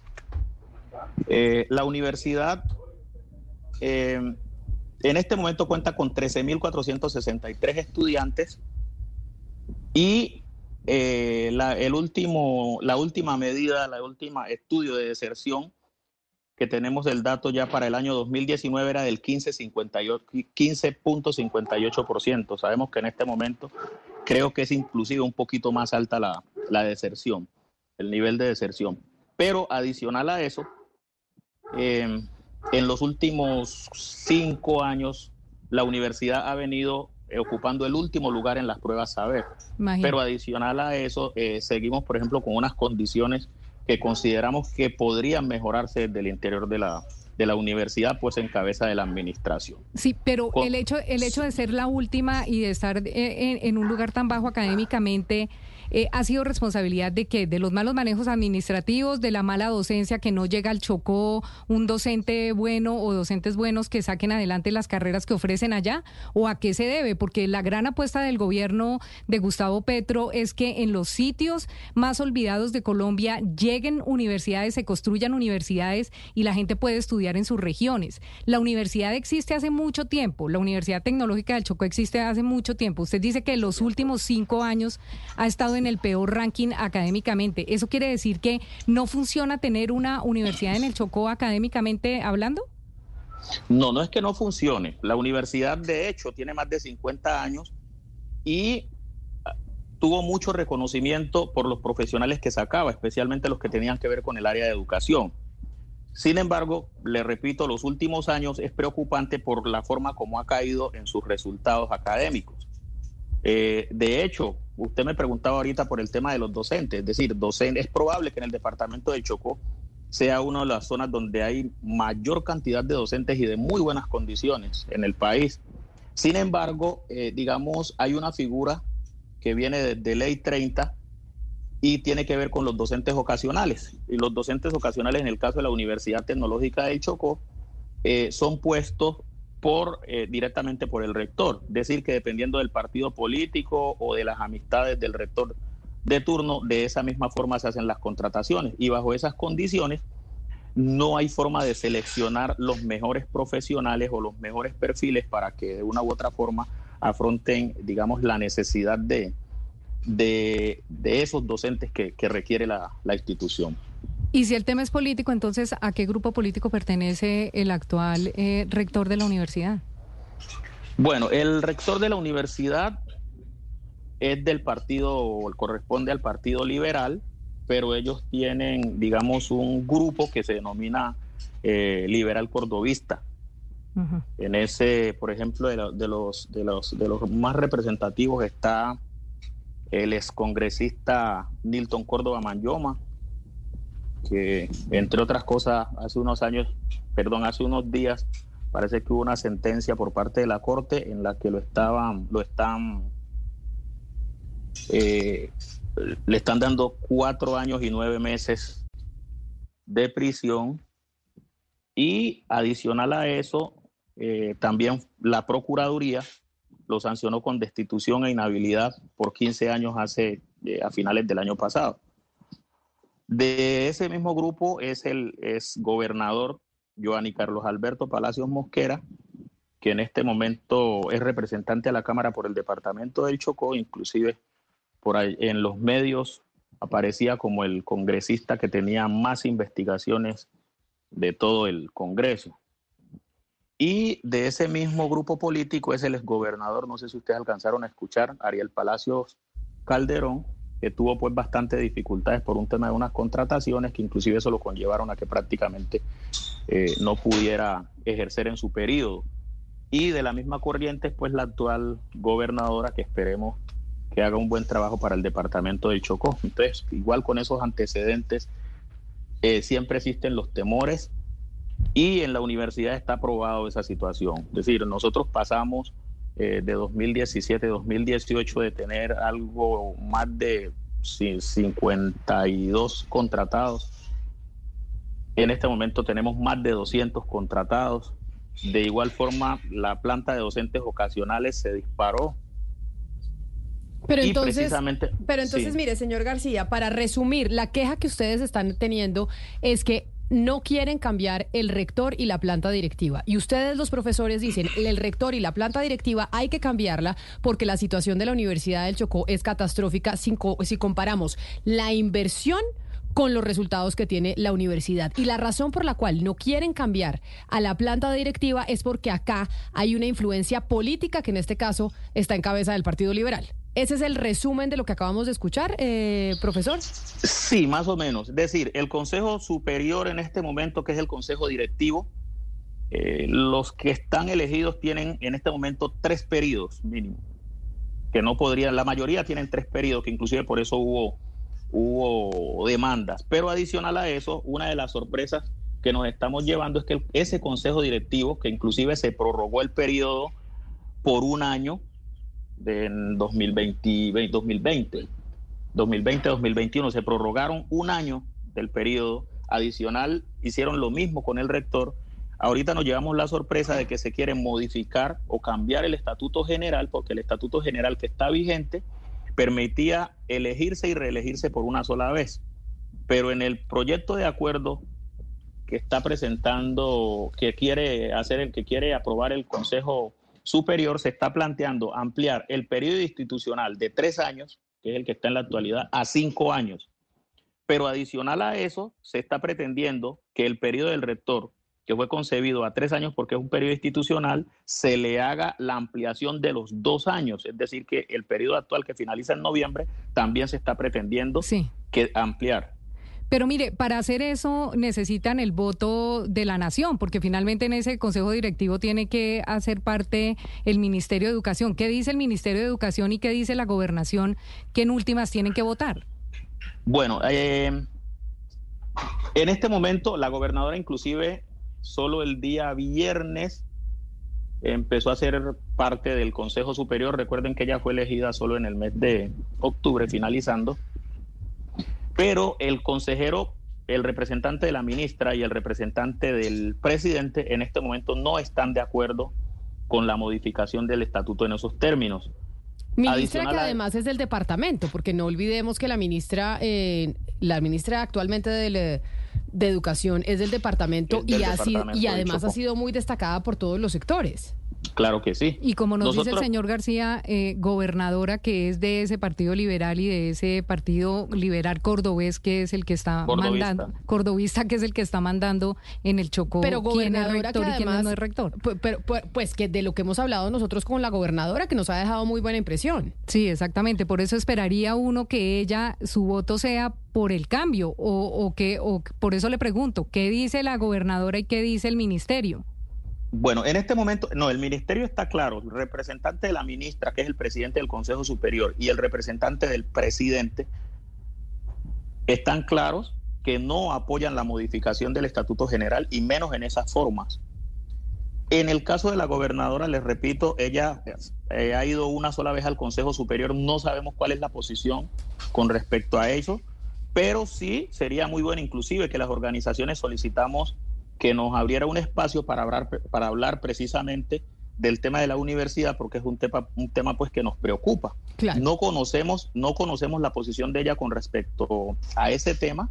Esperamos que independientemente que sean compartidarios el rector y ella como gobernadora, ella mm, digamos gestione a favor del cambio, como dicen ustedes, y como es el querer del presidente Petro. Pues ya que el gobierno nacional se está tomando el Pacífico colombiano y se está esperando la presencia de Gustavo Petro, el presidente en esa zona del país, nos parece importante hablar, don Raúl García de la Universidad del Chocó, funcionario de esta universidad, sobre estas quejas que ustedes ponen de lo que está sucediendo con el cambio necesario que se tiene que hacer de la Junta Directiva de la universidad y no se está dando. Vamos a ver qué responde la gobernadora, la nueva gobernadora, pues que lleva hasta tan solo 22 días eh, en su cargo sobre esta situación que ustedes denuncian. Mil gracias por, eh, por estar con nosotros y quedamos atentos, pues porque obviamente la Universidad del Chocó es la universidad diana más importante de ese departamento, a pesar de que los resultados académicos no sean los mejores. 50 años lleva la universidad y cuando usted mira el recorrido que ha tenido esa universidad, como dice el señor García, es únicamente los últimos cinco años en que esta universidad ha ido de pique académicamente. 12 del día, 31 minutos. Señor García, mil gracias por estar con nosotros hoy aquí en Mañanas Blue. Gracias a ustedes y esto, estaré atento para cualquier otra información que requieran de nuestra parte. Un, un, saludo especial, son las 12 del día, 31 minutos. Gonzalo, estoy esperando que nos consiga, en, si vamos a hablar con alguien de Argentina para hablar de lo que va a pasar mañana con eh, las manifestaciones o no. Estoy en medio de la misión, Camila. Deje, de, deme chancecito, de, deme chancecito. Sí, pero es que se nos acaba el se, no, se nos acaba no, el programa y no tenemos al invitado. No se preocupe, pero déjeme hacer el trabajo. ¿Usted confía en su editor internacional? No, yo sí, confío ¿verdad? en usted. Entonces déjeme hacer el trabajo. Por eso, no se preocupe, no se preocupe que en cuestión de minutos le tengo a un gran invitado. Confío en usted. Pero entonces vámonos para Barranquilla, Lucas, sí. porque teníamos Juegos eh, Panamericanos y ya no tenemos. Ya Oscar ayer aceptó su derrota y que eso no iba a pasar. Y, y bueno, ya sabemos que eso, es, que eso es algo que no va a tener Barranquilla.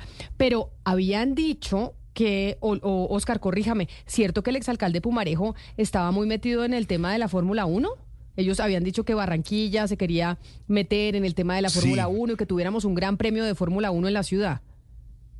Camila, se avanzó bastante en ese propósito. Eh, la ciudad gestionó para que se llevara a cabo ese gran evento. Inclusive eh, altos directivos de la Fórmula 1 tuvieron, eh, vinieron, visitaron el país, tuvieron conversaciones con ellos y al final, Camila, lo que se supo es que faltaba, solo quedó faltando una firma y que por cuenta de esa firma, ese tampoco fue un evento grande que no se celebró en Barranquilla, Camila. Y entonces esa gran, eh, ¿cómo se llamaba? Vuelta del Caribe, ¿cómo era que se llamaba? Gran Premio del Caribe. Gran, pre gran Premio del Caribe. Gran Premio del Caribe. Sí, sí, una sí. lástima. Pero, y esa era una de las apuestas que tenía, de pronto con la endeudada también, eh, Sebastián. es que sí querían o quieren ser y son una, una, ciudad muy importante y le estaban apostando a proyectos, pues imagínense, como ser de la Fórmula 1, el Gran Premio del Caribe. Pero eso, eso sí requería un nivel de inversión y yo creo que ahí la empresa privada tenía que que, que, hacer algo muy grande porque no creo que Barranquilla tenga toda la infraestructura en este momento que se necesita para eso. Seguramente si usted llega a un acuerdo con la Fórmula 1, pues acuerda un plan de inversión y de plazos que Barranquilla podría cumplirlo. Pero es que imagínese, por ejemplo, el tema de los aeropuertos, la cantidad, el, el, hangar para aviones privados que usted necesita para albergar un premio de Fórmula 1, Barranquilla no tiene eso, por ejemplo. Les hubiera tocado pedir más Es que como se dice, yo el premio Camila, como se había diseñado el premio, eso era un premio e, efectivamente del Caribe. Es decir, es que un, hacer un evento de Fórmula 1, la gran carpa de la Fórmula 1 en Barranquilla, eso significa tener ocupados hoteles en Santa Marta, Cartagena, Barranquilla, porque son miles de miles de personas las que se moviliza, aparte pues de toda la parte comercial. De tal manera que sí era el gran, la gran Fórmula 1 del Caribe. Pero bueno, Camila, la, la, verdad, si vamos a darnos hoy malas noticias, esa tampoco se hizo. la, el, premio, el premio de Fórmula 1 del ya, Caribe, ya que estamos en gastos. Se, se, fue para donde se están yendo los colombianos, Oscar. Porque ¿se acuerdan los países a donde nos estamos yendo los colombianos? ¿Hacia dónde estamos migrando? Eh, pues sí, estamos, este, digamos, en Europa y en otra, otros países. Sí, pero ¿qué país de Europa? Acuérdese que aquí lo dijimos, que estábamos España. migrando los España. Exacto. Para España. Y España, para allá España, se sí, fue sí. la vuelta al Y Caribe. Para allá se fue Camila, pues allá ya estaba un eh, premio de Fórmula 1 en Barcelona, pero vuelve la Fórmula 1 a Madrid después de 45 años. La última vez que había habido una carrera de Fórmula 1 fue en 1981 y a partir de 2026 se confirma entonces que regresa la Fórmula 1 a Madrid. Estuvo, por supuesto, Stefano Domenicali, el presidente de la Fórmula 1, que fue quien estuvo en Barranquilla hace unos meses, y estuvo tal vez también Isabel Díaz Ayuso, la presidenta de la Comunidad de Madrid, que dijo algo muy interesante, Camila, y fue, lo logramos pese al desinterés del gobierno de Pedro Sánchez. Pues porque acuérdese que Pedro Sánchez y Isabel Díaz Ayuso pues son oposición. Claro, pero digamos, lo consiguieron pese a que el gobierno nacional no hizo absolutamente nada. Pese y dice incluso Isabel Díaz Ayuso que algunas personas del gobierno le dijeron a los inversores que mejor se lo llevaran para otro lado, que Madrid no era el destino. Finalmente hoy se confirma, en 2026 vuelve la Fórmula 1 a Madrid. Berraca también Ayuso, Sí, ¿sabe? Y que, y que además gran popularidad en Madrid y ganó y está ganando esa batalla que hay en la rivalidad entre Barcelona y Madrid, Y Madrid. porque así como pues Ana Cristina, Bogotá y Medellín tenemos nuestra rivalidad, allá la rivalidad entre Barcelona y Madrid es mucho mayor y entonces se va la Fórmula 1 de Barcelona que desde que está este tema separatista pues ha perdido mucho eh, no sé cómo decirlo, pero Barcelona se ha perdido mucho. Muchas empresas se han ido a Barcelona. No, y, Y y lo la ciudad está, no sí. está bonita, era una ciudad espectacular y con todas estas manifestaciones que se quieren separar de España, está pues muy desmejorada y en cambio Madrid todo lo contrario. que estos grandes eventos de- deportivos tienen mucha, Adelante, son muy apetecidos, son muy apetecidos, es decir, la Fórmula 1, los Panamericanos, los Olímpicos, son, son, son unas gestas deportivas que son apetecidas por ciudades y por países. Entonces, claro, cuando se logra avanzar en ese propósito, uno lo celebra. Imagínese usted, imagínese usted la felicidad de Madrid poder reali- realizar nuevamente la Fórmula 1. Eso, es- eso es un logro muy grande, independientemente de las diferencias políticas que pueda haber entre el gobierno nacional y la ciudad y lo demás. Pero el logro hay que celebrarlo y hay que festejarlo. Por eso en Barranquilla hemos estado tan contentos cuando se logran las cosas y estamos tan tristes cuando se pierden. Claro, pero el problema de los panamericanos es que duran 15 días. Y sí, le dejan a las ciudades, por lo, por lo menos a Santiago, le dejaron 600 millones de dólares. Sebastián, ¿usted sabe cuánto le dejó la Fórmula 1 a Ciudad de México?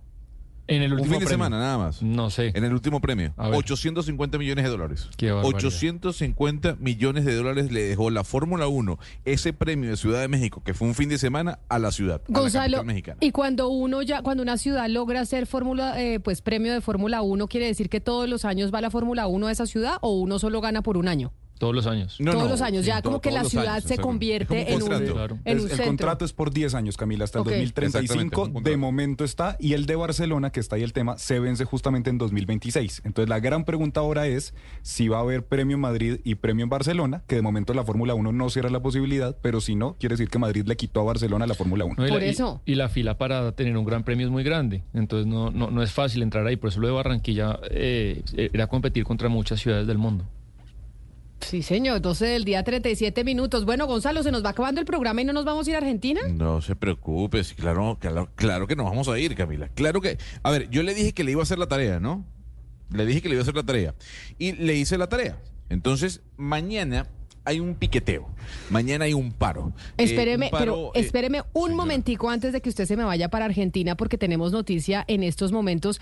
La región pacífica estaba espe- esperando al presidente Gustavo Petro y canceló su, su asistencia hoy a esa, a esa región eh, del país, Lucas. Sí, acuérdese que en teoría iba a llegar ayer a Tumaco, finalmente asistió al homenaje a Piedad Córdoba, no llegó, hoy estaba programado que llegara a Barbacoas y parece que mantiene agenda aquí en Bogotá, tampoco llega a Barbacoas, están, acuérdese, programado hasta el sábado que esté todo el gabinete del gobierno allá en la región pacífica, están ahorita en Nariño, seguirían para Chocó y también para el Cauca. Pero el presidente no asistió ayer, no va a asistir hoy y va a asistir en alguno de estos días o Pues ya canceló a- totalmente no, su no, participación. Por ahora lo que dicen Camila es que sigue en agenda aquí en Bogotá, pero de momento pues la participación de los otros días, como le digo, en Cauca y en el Chocó, se mantienen firme. En estos momentos, quienes están conectados con nosotros a través de nuestro canal de YouTube, en Blue Radio en vivo, pueden ver las imágenes en el Pacífico colombiano de la gente esperando al presidente Gustavo Petro, quien acaba de anunciar desde la Casa de Nariño que cancela su llegada. Es decir, el presidente no asiste y pues dejó a estas personas metidas, Lucas. Sí, ahí están todos, pero pues está el resto del gabinete, está la vicepresidenta Francia Sí, pero Márquez, ese que es el sí llegó. vicerrector. No, yo sé, no, yo sé que no es el presidente. Yo lo sé, pero ya llegó la vicepresidenta Francia Márquez, que ayer también estuvo aquí en el homenaje a Piedad Córdoba, ya está ya en Barbacoas. Bueno, y que además, pues, es, eh, pues ella se ha apersonado de la región eh, pacífica. Ahora sí no lo vuelvo a interrumpir, Gonzalo. Cuénteme que ya sabemos lo que va a pasar en, en Argentina, pero queremos irnos para entender por qué razón se convoca la manifestación tan importante.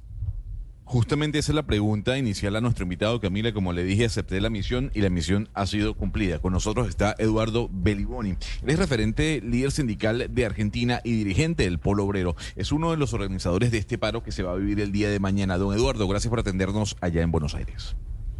¿Qué tal? ¿Cómo le va? Buenos días. Don- buenos días, buenas tardes para ustedes. Don Eduardo, el, ¿cuál es el motivo de este paro a tan solo 45 días del gobierno de Javier Milei?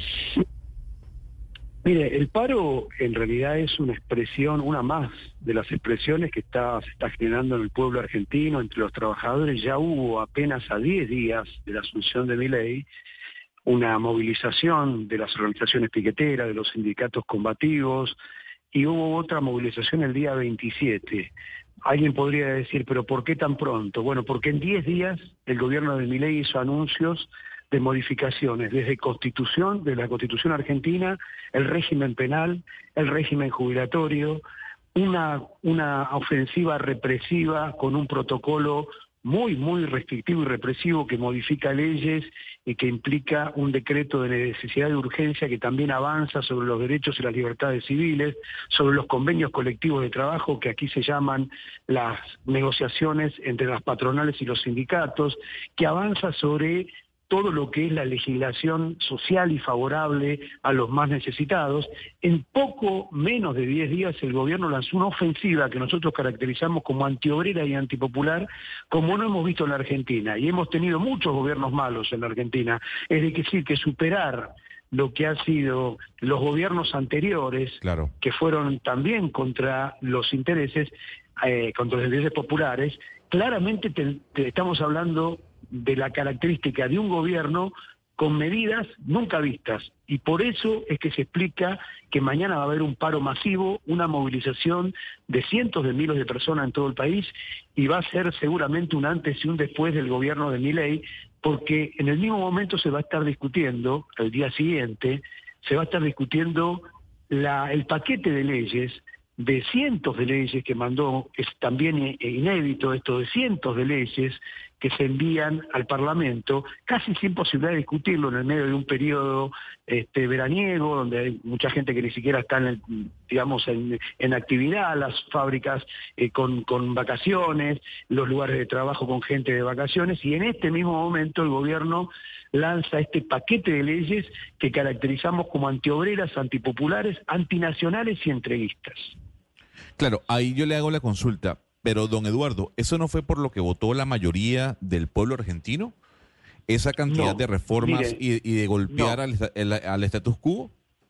Uno puede decir, no, esto es, profundizar el status quo, es decir, es profundizar el ajuste, el acuerdo con el Fondo Monetario Internacional. Mire, ley hizo campaña diciendo que el ajuste que él considera necesario, lo iba a pagar la casta política. Sin embargo, la casta política la integró a su gobierno, como Patricia Bullrich, como el macrismo en general, como Daniel Scioli también del peronismo, es decir, integró a la casta política a la que él criticaba y el ajuste lo está pagando el pueblo, al punto que los comedores populares, que lamentablemente son muchos en Argentina, donde mucha gente que no tiene trabajo o que tiene un trabajo con un ingreso muy menor, va a asistir una de las comidas para poder este, llegar a fin de mes, están cerrados producto de que no se entrega la comida a los comedores populares. Es decir, el ajuste lo están pagando los pobres. Ha habido un proceso inflacionario que supera el 120% contra un cero de aumento de los salarios. Y por lo tanto tenemos precios que suben que superan hoy este, el 40, el 50, el 70% en 40 días y salarios congelados. Es decir, que claramente ha ido en contra de sus propias promesas electorales. La casta en el gobierno y el pueblo pagando el ajuste. Eh, pero, señor Beriboni, en teoría los eh, movimientos sindicales pues deberían defender al trabajador sin importar el signo político que esté en el poder. Y si la idea es defender al trabajador y, a su salario, ¿por qué en el gobierno anterior, un gobierno en el que hubo más de mil por ciento de inflación acumulada, donde el empleo informal perdió más de la mitad de su salario, ¿por qué no hubo ningún paro nacional? Hemos sido muy críticos y lo somos de la orientación que pero tiene no hubo ningún paro nacional. Nosotros, por supuesto, y somos críticos. Yo critico esa orientación que ha tenido la CGT. Se lo fuimos a decir a la CGT en varias oportunidades las organizaciones del movimiento piquetero, que es un movimiento muy particular de desocupados, que organiza a aquellos que tienen, este, digamos, que no tienen trabajo, que tienen trabajo informal. Le pedimos una reunión a la CGT hace dos años atrás, diciéndole que ellos no podían seguir dejando de la destrucción del salario, avanzar con la destrucción del salario de las jubilaciones, tenían que llamar un paro y una movilización. Es decir, que hemos sido críticos cuando la CGT se cruzó de brazos frente al ataque al salario y a las jubilaciones. Ahora, en este, en este marco, la CGT ha alargar un paro que tiene fuertes razones, aunque los dirigentes sindicales no hayan hecho lo que tenían que hacer hace dos, tres o cuatro años. Señor Beliboni, eh, explíquenos por favor un, un, poco mejor eso. Usted dice que hace eh, dos o tres años no hicieron los dirigentes sindicales lo que debieron haber hecho. ¿Por qué escogen en este momento con este paquete si esto es algo que venía de antes? Eh, ¿Por qué antes no habían hecho, digamos, este tipo de manifestaciones? Es clarísimo que mi ley es completamente antagonista a lo que había, pero ¿por qué si lo que había no estaba bien, ustedes no se habían manifestado de esta manera? Sí, no, nosotros nos habíamos manifestado. Mire, yo estoy procesado por manifestarnos.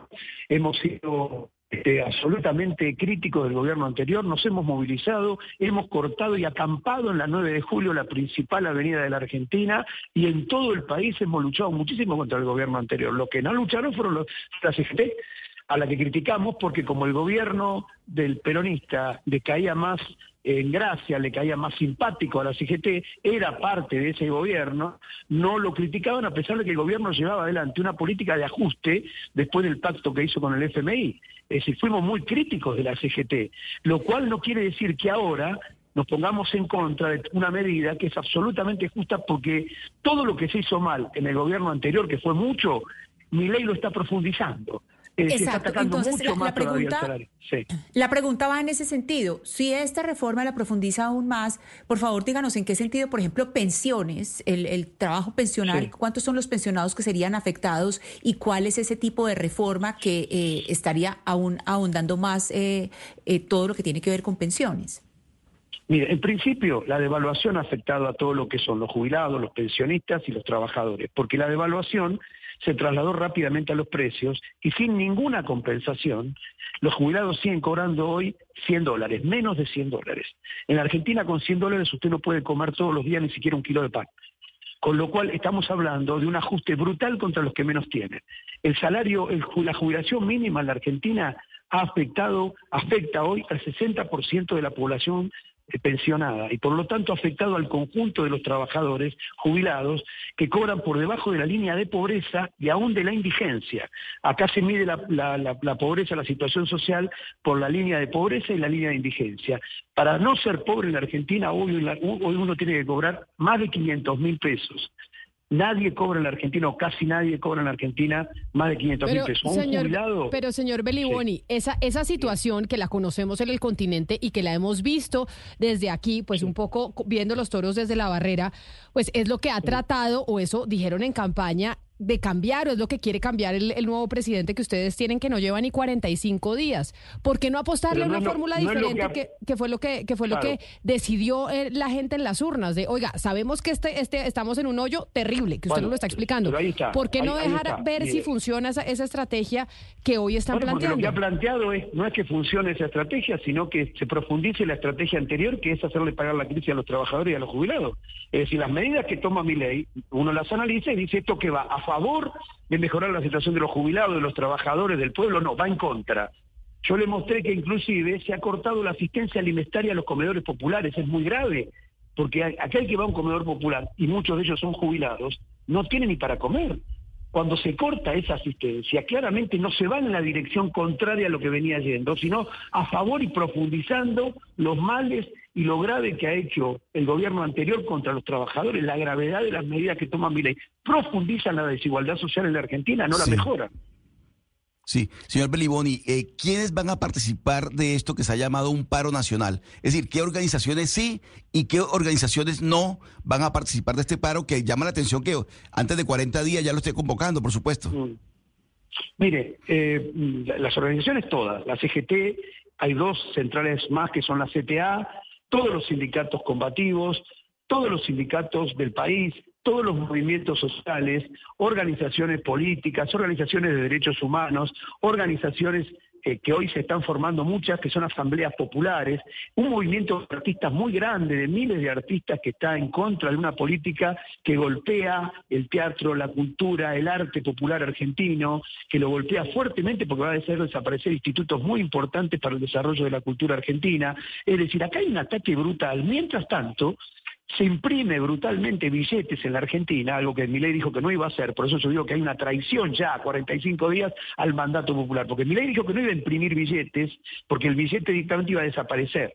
Dijo que iba a haber dolarización y que el billete argentino era prácticamente materia fecal y por lo tanto iba a desaparecer. Sin embargo, ¿están imprimiendo billetes para qué? ¿Para los jubilados? ¿Para darle de comer a los comedores populares? No, para los tenedores de bonos en pesos que son indexados por inflación. Lo único que indexa, se indexa por inflación en la Argentina es la especulación financiera, con dinero que se imprime y con más inflación que se está produciendo. El gobierno está frente a la posibilidad de una nueva devaluación en los próximos meses y por lo tanto un nuevo ataque al salario. Aquí hay una transferencia de ingresos de los trabajadores a los que más tienen en el país, a un, un, puñado de empresarios que se están llenando los bolsillos gracias a la pobreza y a la miseria de la mayoría.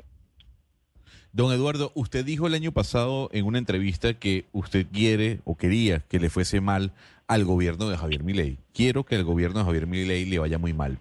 Le hago la consulta. ¿Usted no cree que el grave problema de Argentina, como el grave problema de otros países de nuestra región, es la polarización que hay a nivel político? yo le voy a aclarar mis dichos. Cuando un periodista me pregunta si yo quería que le vaya bien y ya había tomado medidas, porque ya había anunciado Caputo las medidas el ministro de Economía, yo pensé, como pienso hoy, que ojalá le salga mal esa medida. Porque una medida que dice que le van a sacar este, los, beneficios mínimos que tiene un jubilado, los beneficios mínimos que tiene una persona que va a un comedor popular, que ataca las libertades democráticas, que impide de hecho la movilización popular, que viola la Constitución Nacional Argentina, yo quiero que le vaya mal. Al que dice que quiere violar la Constitución Nacional Argentina, yo quiero que le vaya mal. Yo quiero que las garantías y libertades como existen en la Argentina, sigan existiendo, porque esas mismas libertades las utilizó mi ley para marchar y movilizarse cuando estaba en contra de lo que fue la pandemia en la Argentina o el encierro de la pandemia. Él se movilizó y lo hizo por las calles, junto con Patricia Burri. Hoy quiere prohibirle a los argentinos que nos movilicemos en contra de su política económica. Yo quiero que le vaya mal a quien intenta eso. Porque la idea esta de la idea esta de que le vaya bien a alguien que va en contra del pueblo, a mí me parece que se equivoca. Yo quisiera saber su opinión como dirigente social sobre una de las medidas que tiene este, este paquete de ley ómnibus y dicen que también es parte por lo que motivan a los sindicatos a moverse tan rápido y tan, eh, tan pronto eh, después de la asunción de mi ley y es que el trabajador, y le cuento que acá nosotros no tenemos esa obligación, pero entiendo que ustedes sí, allá el trabajador formal tiene la obligación de que parte de su salario sea un aporte eh, patronal al, al, sindicato y entiendo que Javier Mire quiere que el trabajador decida si aporta o no. ¿Está usted de acuerdo con esa? Afiliación en la Argentina, la, afiliación, en la Argentina no es obligatoria, es voluntaria. No, el, el, trabajador formal tiene que aportar parte de su, ¿qué es lo que se llama la obra social o no? No, no, ah, es, no, no, es obligatorio. eso es la obra social. Claro, la obra social y la maneja el sindicato. Pero no es el aporte al sindicato, es el aporte al sostenimiento del sistema de salud. Claro, pero la obra social, ¿quién la maneja? El sindicato. La, la, maneja, la maneja el sindicato, por supuesto. Claro, lo que, lo que Ahora, uno puede en la Argentina cambiar de obra social. le estoy preguntando Por ejemplo, yo aporto a una obra social, a la del gremio ferroviario, por ejemplo. No quiero más pertenecer a esa obra social y me voy a una obra social privada. Eso se puede hacer en la Argentina, usted se puede pasar. Sí, pero lo que está proponiendo Javier Milei es que el, trabajador eh, tenga la, la, opción de hacerlo a eso o hacer un fondo a un fondo de empleo si quiere. ¿Usted está de acuerdo o no con eso? No, no estoy de acuerdo con eso porque lo que quiere mi ley es concentrar los negocios de la salud privada acaparando lo que es la salud, la salud de los trabajadores, como hicieron con la jubilación privada y que también fracasó durante el gobierno de Menem. En la Argentina todas las medidas que, quiso, que quiere tomar mi ley ya las tomó Menem. Y todo eso fracasó al punto, son exactamente las mismas medidas, privatizaciones, concentrar la salud en manos privadas, en cuatro o cinco pulpos, cuatro o cinco laboratorios que se benefician con todo esto, y que después termina esto en una desocupación masiva como terminó el gobierno de Menem y en un estallido social en el 2001. En la Argentina llegó a ver, producto de la política que quiere aplicar hoy Milei, con Menem, que es además un ídolo para Milei, para el mejor gobierno para Milei fue el de Menem. Le cuento que cuando terminó el gobierno de Menem había 25% de desocupación en la Argentina. Y ahí comenzó a organizarse el movimiento piquetero tan conocido que después terminó toda esta crisis en el estallido del 2001 y terminó con el derrocamiento del gobierno de, la Rúa y Cabal. Es decir, frente a una a repetición de una historia que ya vivimos.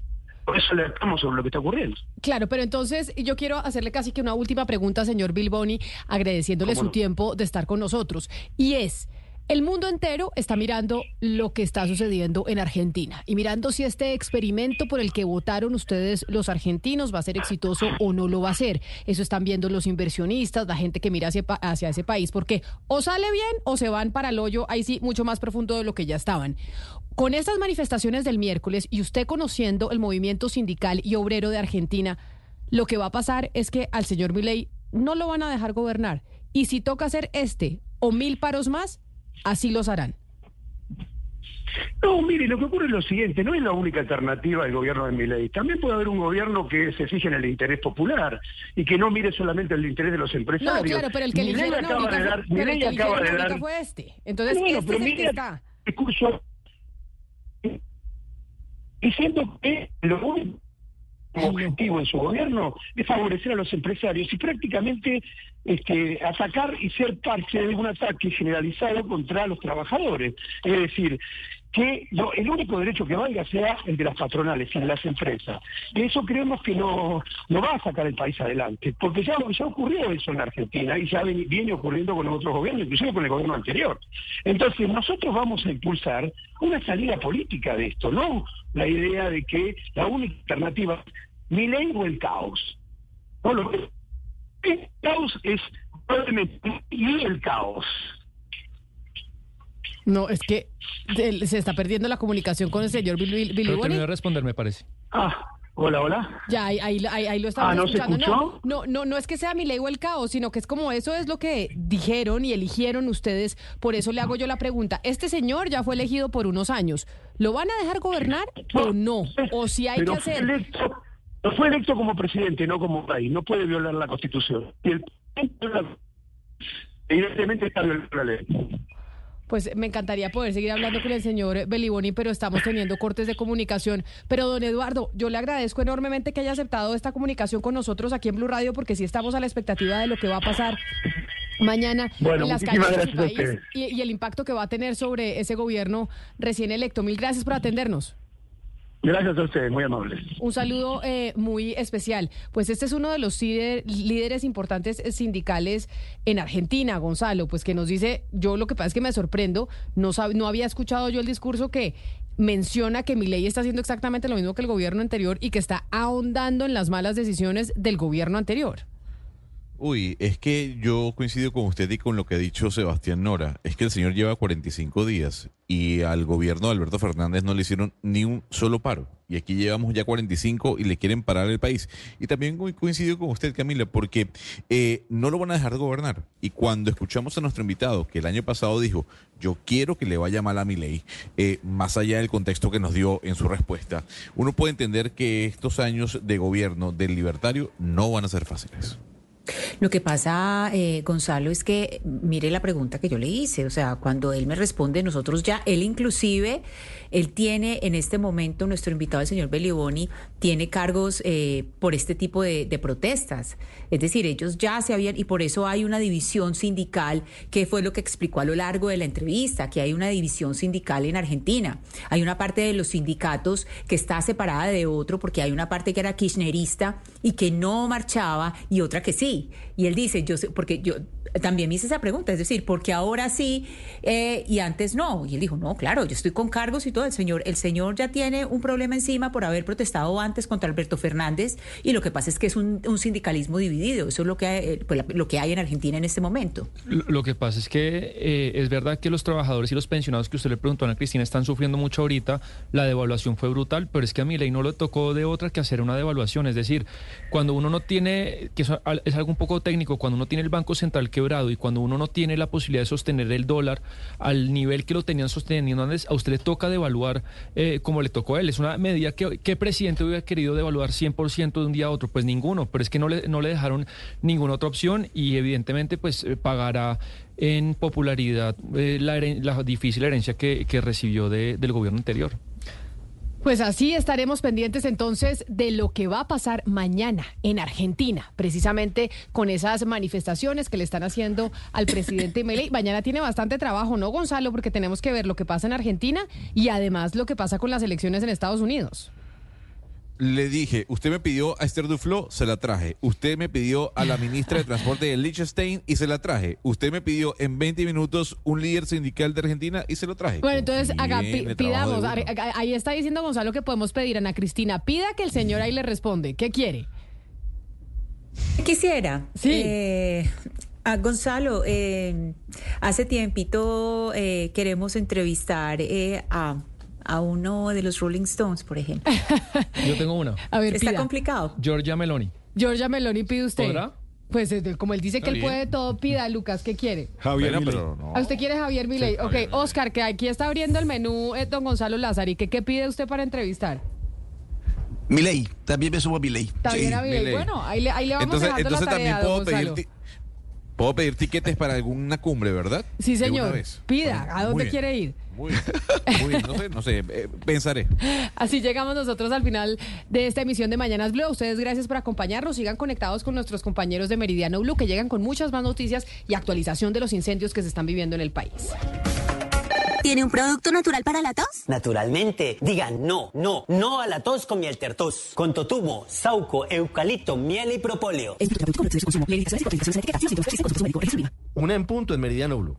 Buenos días. ¿Tiene un producto natural para la tos? Naturalmente, digan no, no, no a la tos con miel tertos. Con totumo, sauco, eucalipto, miel y propóleo. ¿Y qué otros productos de Natural Freshly tiene? Apetifor, que mejora el apetito. Fibofor, fibra fuertemente natural. ¿Y qué antiinflamatorio tiene? Finacid, la solución antiinflamatoria de origen natural. Solicite productos Natural Freshly. Tratamientos científicos con productos naturales. Es un fitoterapéutico, no exceder su consumo. Lee indicaciones y contraindicaciones en etiqueta. Si los síntomas persisten, consulte a su médico. Registro en viva. A esta hora, en Blue Radio, las historias, las primicias, los personajes, la música y la tecnología en Meridiano Blue. Con Ricardo Ospina, Silvia Patiño y Octavio Sazo. La noticia del momento en Blue Radio. Una de la tarde, un minuto. Comenzamos Meridiano Blue saludándolos a todos como siempre con la noticia que tiene que ver con el desarrollo de los graves incendios forestales en diferentes partes del país. Se acaba de confirmar otro sitio en el que hay llamas en este momento en una de las pistas, cerca de una de las pistas del Aeropuerto Internacional El Dorado de Bogotá. Felipe García, ¿cuál es el reporte oficial que ha entregado Paín a esta hora? Buenas tardes. Hola Ricardo, sí señores, es justo al lado de una de las pistas del aeropuerto El Dorado de Bogotá. Aquí nos acompaña a esta hora el coronel Luis Fernando Sierra, él es jefe de aviación de la Policía Cerna. Luis Fernando Cerna, él es jefe de aviación de la Policía. Coronel, cuéntenos en qué parte específicamente es este incendio en el aeropuerto El Dorado de Bogotá. Eh, gracias, muy amable. El incendio se está presentando en inmediaciones de la pista sur. Eh, ya tenemos la ubicación. Hay ya una reacción por parte de bomberos de Bogotá, de la Policía Metropolitana de Bogotá y por parte nuestra ya tenemos dispuesto una aeronave que va a hacer un paso por el punto para hacer una descarga y controlar efectivamente el fuego. ¿Qué tan grave, eh, coronel, es el incendio ahí al lado del aeropuerto? Realmente eh, no se ha determinado, no se considera aún que sea algo, eh, digamos, de consideración, pero obviamente estamos tratando de, de resolver y de mitigar el fuego antes de que de pronto se pueda convertir en algo más grave. Coronel, sigue muy grave acá la situación en los cerros orientales de Bogotá. ¿Cuál es el balance hasta el momento, sobre todo de los helicópteros? ¿Sí ha servido la ayuda de los helicópteros para apagar las llamas acá en los cerros orientales? Efectivamente, eh, lo primero es que hay que tener en cuenta que la primera función que cumplen las descargas es la contención, es decir, que el punto donde se está presentando la situación o el fuego eh, no se amplíe. Y la segunda eh, consideración que hay que tener es ya que efectivamente esas descargas que se han venido haciendo han ido con- controlando paulatinamente la conflagración. Co- eh, Ricardo, lo escucha hasta ahora el coronel Cerna, eh, jefe de aviación de la policía. Hola, coronel, buenas tardes. Muy buenas tardes, un gusto saludarlo, Ricardo. Coronel, gracias, lo mismo. Eh, La pista sur del Dorado está cerrada temporalmente mientras eh, se logra controlar el incendio que está presentándose al lado de, de ese sitio, en uno de los pastos que están circundando el, el lugar. En este momento estamos haciendo las coordinaciones para que la descarga del avión efectivamente se haga en ese punto. Esas coordinaciones obviamente requerirán eh, una reubicación del, del control de tráfico aéreo, en efecto, pero esto se va a llevar a cabo solamente cuando la aeronave vaya a hacer el paso y la descarga en el punto donde se está presentando el incendio. Por ahora está habilitada la pista sur del Dorado.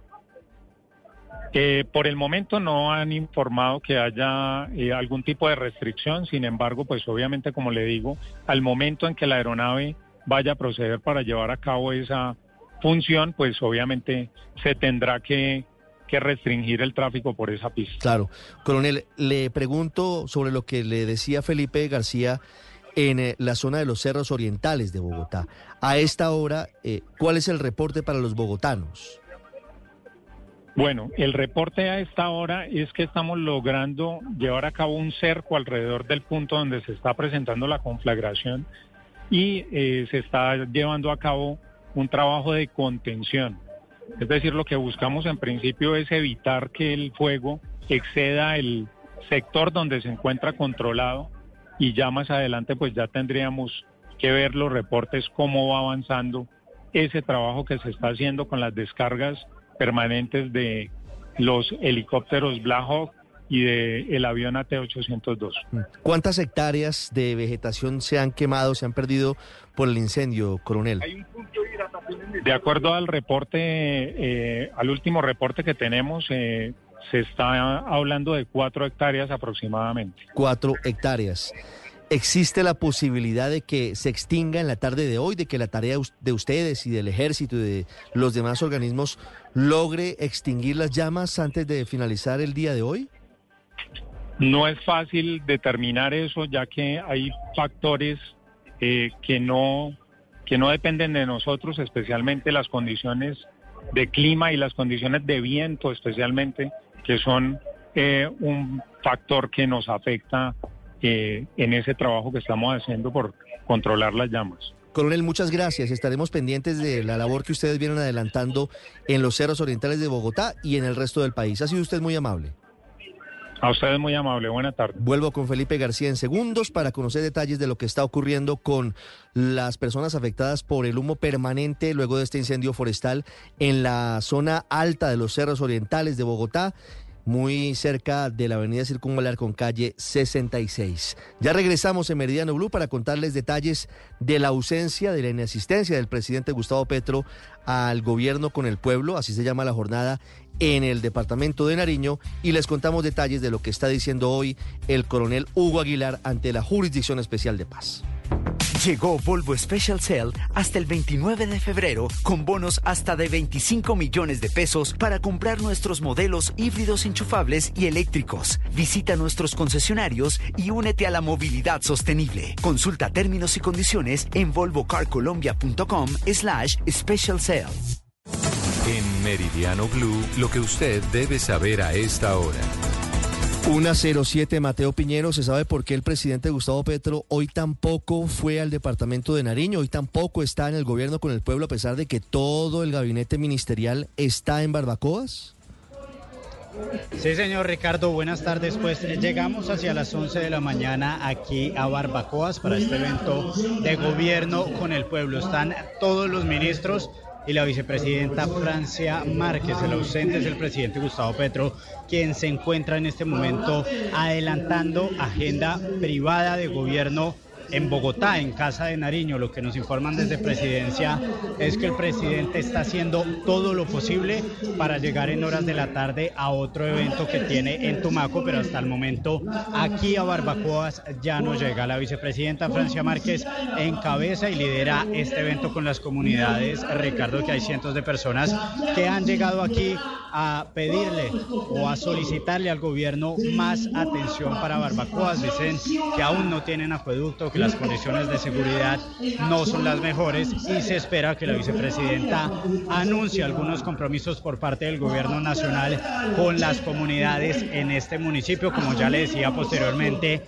el gobierno, todo el gabinete se va a desplazar en las próximas horas hacia Tumaco para otro evento al que se espera si llegue el presidente Gustavo Petro. Había mucha expectativa acá, Ricardo le cuento, en las calles mientras llegábamos a esta institución educativa en la que se hace el evento veíamos a la gente con pancartas pidiéndole al presidente Petro atención y también otra gente recibiéndolo y dándole la bienvenida. Esas pancartas, pues no las Se perdieron y la gente quedó, Mateo, con los crespos hechos, porque el presidente no llegó a Barbacoas. Ojalá llegue el presidente al evento de la tarde en Tumaco y ojalá no deje plantados a los habitantes de ese municipio que es fundamental para el suroccidente del país. Una nueve. Está hablando ante la JEP el coronel Hugo Aguilar, excomandante del bloque de búsqueda contra Pablo Escobar, exgobernador de Santander, y está revelando detalles de cómo se hicieron alianzas con paramilitares para acabar con el capo del cartel de Medellín, pero también está revelando un escándalo colateral, y es que dice que él también fue tentado para pagar una millonaria suma de dinero al ex magistrado Leonidas Bustos, que era presidente de la Corte Suprema y según los testimonios y según lo que se sabe en la justicia, pedía plata por debajo de la mesa para torcer procesos, para favorecer los intereses de quienes daban este dinero. Ana María Celis. Ricardo, buenas tardes.